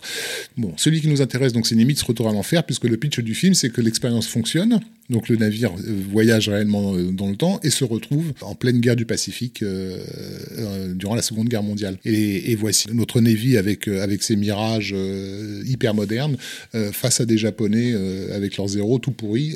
et donc, bah, en gros, ils vont ils vont faire la niquer les Japonais. Et je, crois même que c'est juste avant l'attaque de Pearl Harbor mm. et qu'ils ont un choix euh, à faire, à savoir, euh, parce qu'ils ont les moyens techniques de le faire, à savoir est-ce qu'on arrête l'attaque de Pearl Harbor en changeant euh, par essence tout, le futur. On va pas vous raconter la fin, on n'a qu'à voir le film, qui est plutôt sympa. Ça va où Kirk Douglas euh, fait un patriarche euh, commandant du, du porte-avions avec euh, avec beaucoup d'aisance et de l'aisance. John Scott, il en a aussi beaucoup dans la musique. Alors il s'est retrouvé embauché un petit peu par hasard, peut-être à cause de son background en tant que compositeur compositeur maritime entre guillemets. il n'a jamais rencontré le réalisateur Don Taylor.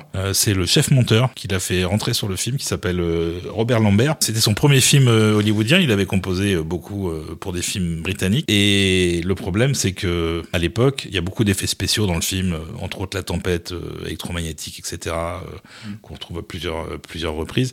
Et il n'avait pas d'image, il n'avait aucun support, c'est-à-dire qu'il a composé sur base du storyboard en faisant deux ou trois versions pour chaque morceau, en imaginant un peu les différents scénarios possibles sur la façon dont ça allait être filmé. Quand ils sont arrivés au montage, ça a été exactement la même histoire, puisqu'il n'y avait toujours pas les effets spéciaux. Et là, ils ont de nouveau monté la musique sur des cartons vides, en espérant que ça marche. Et quand les effets spéciaux sont arrivé, il s'est avéré qu'il y avait assez peu de modifications à faire parce qu'il avait vu relativement juste. Et il a fait un très beau score, euh, à la fois épique et, euh, très romantique. Euh, ça, c'est lié à, un couple de personnages dans le film qu'on va pas détailler là, mais que moi j'ai toujours trouvé assez touchant et qu'on va donc écouter maintenant.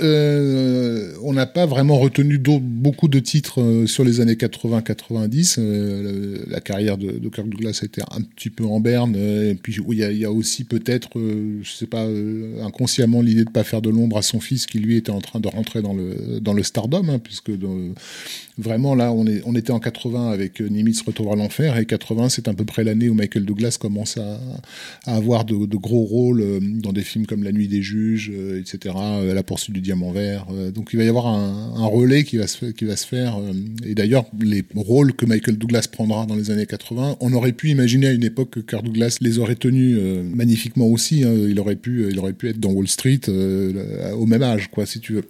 Oui, mais en fait, il, il arrivait à 70 ans déjà euh, dans les années 80, mm. et en plus de ça, il avait euh, pour projet d'écrire ses mémoires. Il a, il a sorti trois ou quatre volumes euh, dans les années 80 et 90. Donc tout ça, c'est des choses qui l'ont un peu éloigné des, des, des, écrans.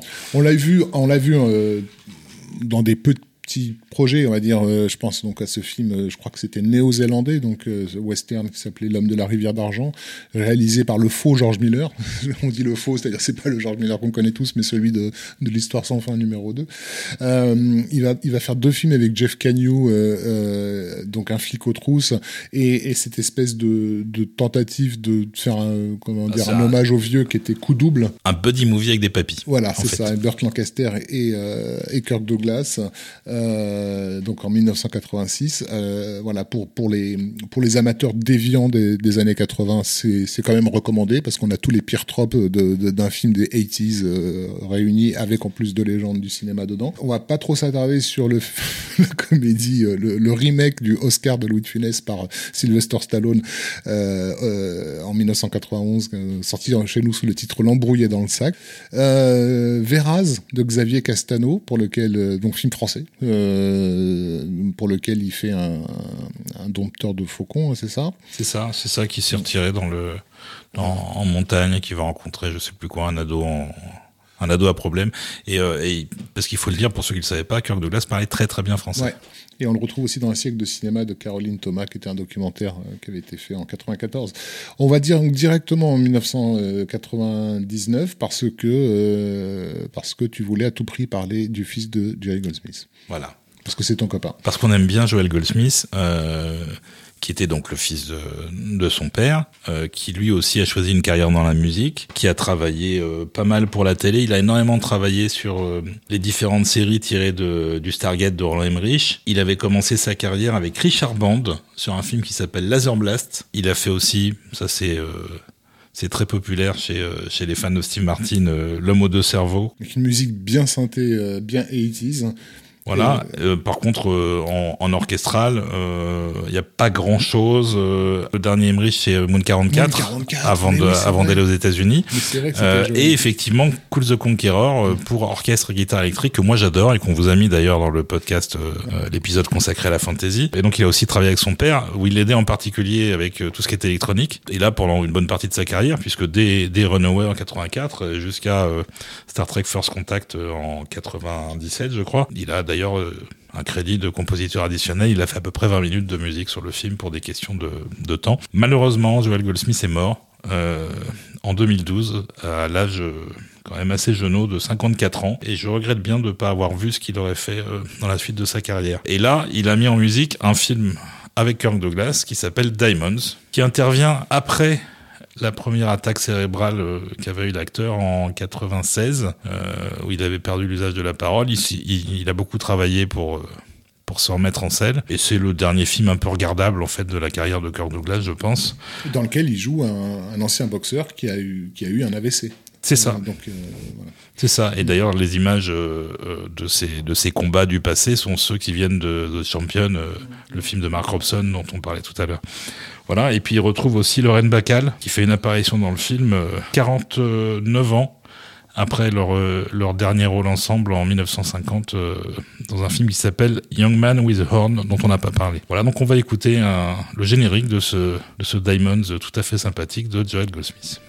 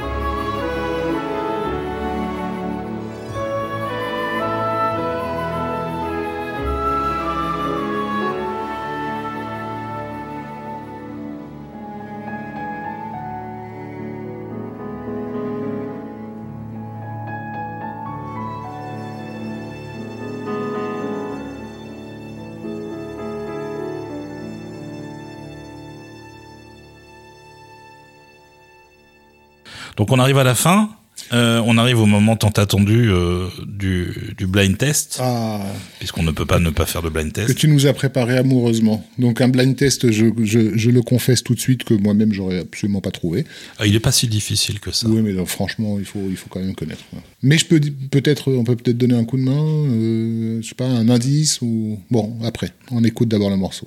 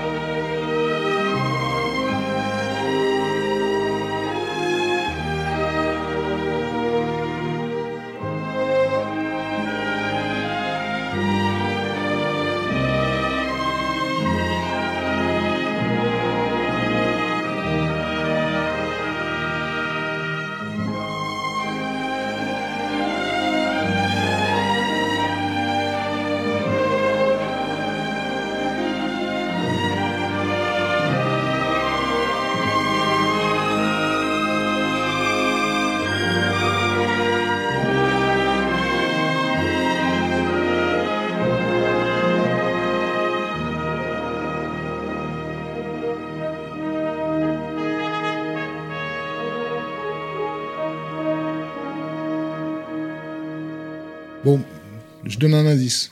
Euh, un seul. The Big Lebowski. C'est-à-dire que même quand tu connais la réponse, tu vois pas en quoi, l'indice peut t'aider. Bah, euh, Est-ce qu'on donne un autre indice? Oui. C'est un film avec Kirk Douglas. Et je sais pas où on en est en termes de réponse au blind test précédent. Oui, ça c'est David, c'est David qui a les cartes. Ouais. On, on a donné une réponse dans l'émission euh, suivante sur Williams Ouais. Que, vous aurez dans, assez peu de temps. On va, on va vous mettre ça rapidement. Eh ben, on arrive donc à la fin. On, espère que, que cette émission sans David n'aura pas été trop, trop chaotique. C'est là qu'on réalise euh, à quel point c'est, euh, c'est le maître de cérémonie. euh, voilà, et, il nous a bien manqué. Donc, on vous donne rendez-vous sous peu pour justement donc un, spécial John Williams méconnu. On vous en a touché quelques mots. Cette émission que vous venez d'entendre a été enregistrée donc un peu à la va-vite euh, euh, chez moi-même, avec le matériel que David a bien voulu nous prêter en urgence. Pareil, on espère que la prise de son aura été relativement correcte et que je ne vais pas effacer par mes gardes la, carte en rendant l'appareil. Comme d'habitude, vous pouvez nous retrouver sur les réseaux sociaux, euh, Trax Total, euh, sur Facebook, sur Twitter. Vous pouvez entendre les anciens épisodes sur SoundCloud, sur, Apple Podcast. Voilà, vous tapez Trax Total. Merci encore une fois, et merci ad vitam euh, à, tous nos généreux euh, tipeurs. C'est grâce à vous que cette émission euh, existe. Et on vous promet, comme ça fait un moment qu'on vous le promet, mais parce qu'on vous le promet vraiment, qu'on va réorganiser des choses en live. Elles sont juste assez compliquées à mettre en, place, mais ça, ça, vient et vous serez bien sûr les premiers bénéficiaires. Merci à tous et on espère ne pas avoir à refaire d'émissions dans l'urgence parce qu'on espère tout simplement ne pas perdre Olivia de Havilland dans les jours qui viennent. voilà, donc merci à tous de nous avoir suivis jusque-là. Merci Olivier. Rafik, merci à tous de nous avoir écoutés dans nos, dans nos délires. Euh, on espère juste avoir euh, rendu un hommage euh, à ce grand monsieur qui nous manque déjà. Et donc pour vous quitter, on va vous mettre un autre morceau de Spartacus dont on vous parlait tout à l'heure, qui est Pour, faire, pour me faire plaisir parce que c'est mon BO, mon score favori. Voilà, non, c'est vrai que moi je me suis fait un peu plaisir là. C'est l'absolument sublimissime, magnifique, extraordinaire Love Theme est est d'Alex North. À très bientôt. À bientôt.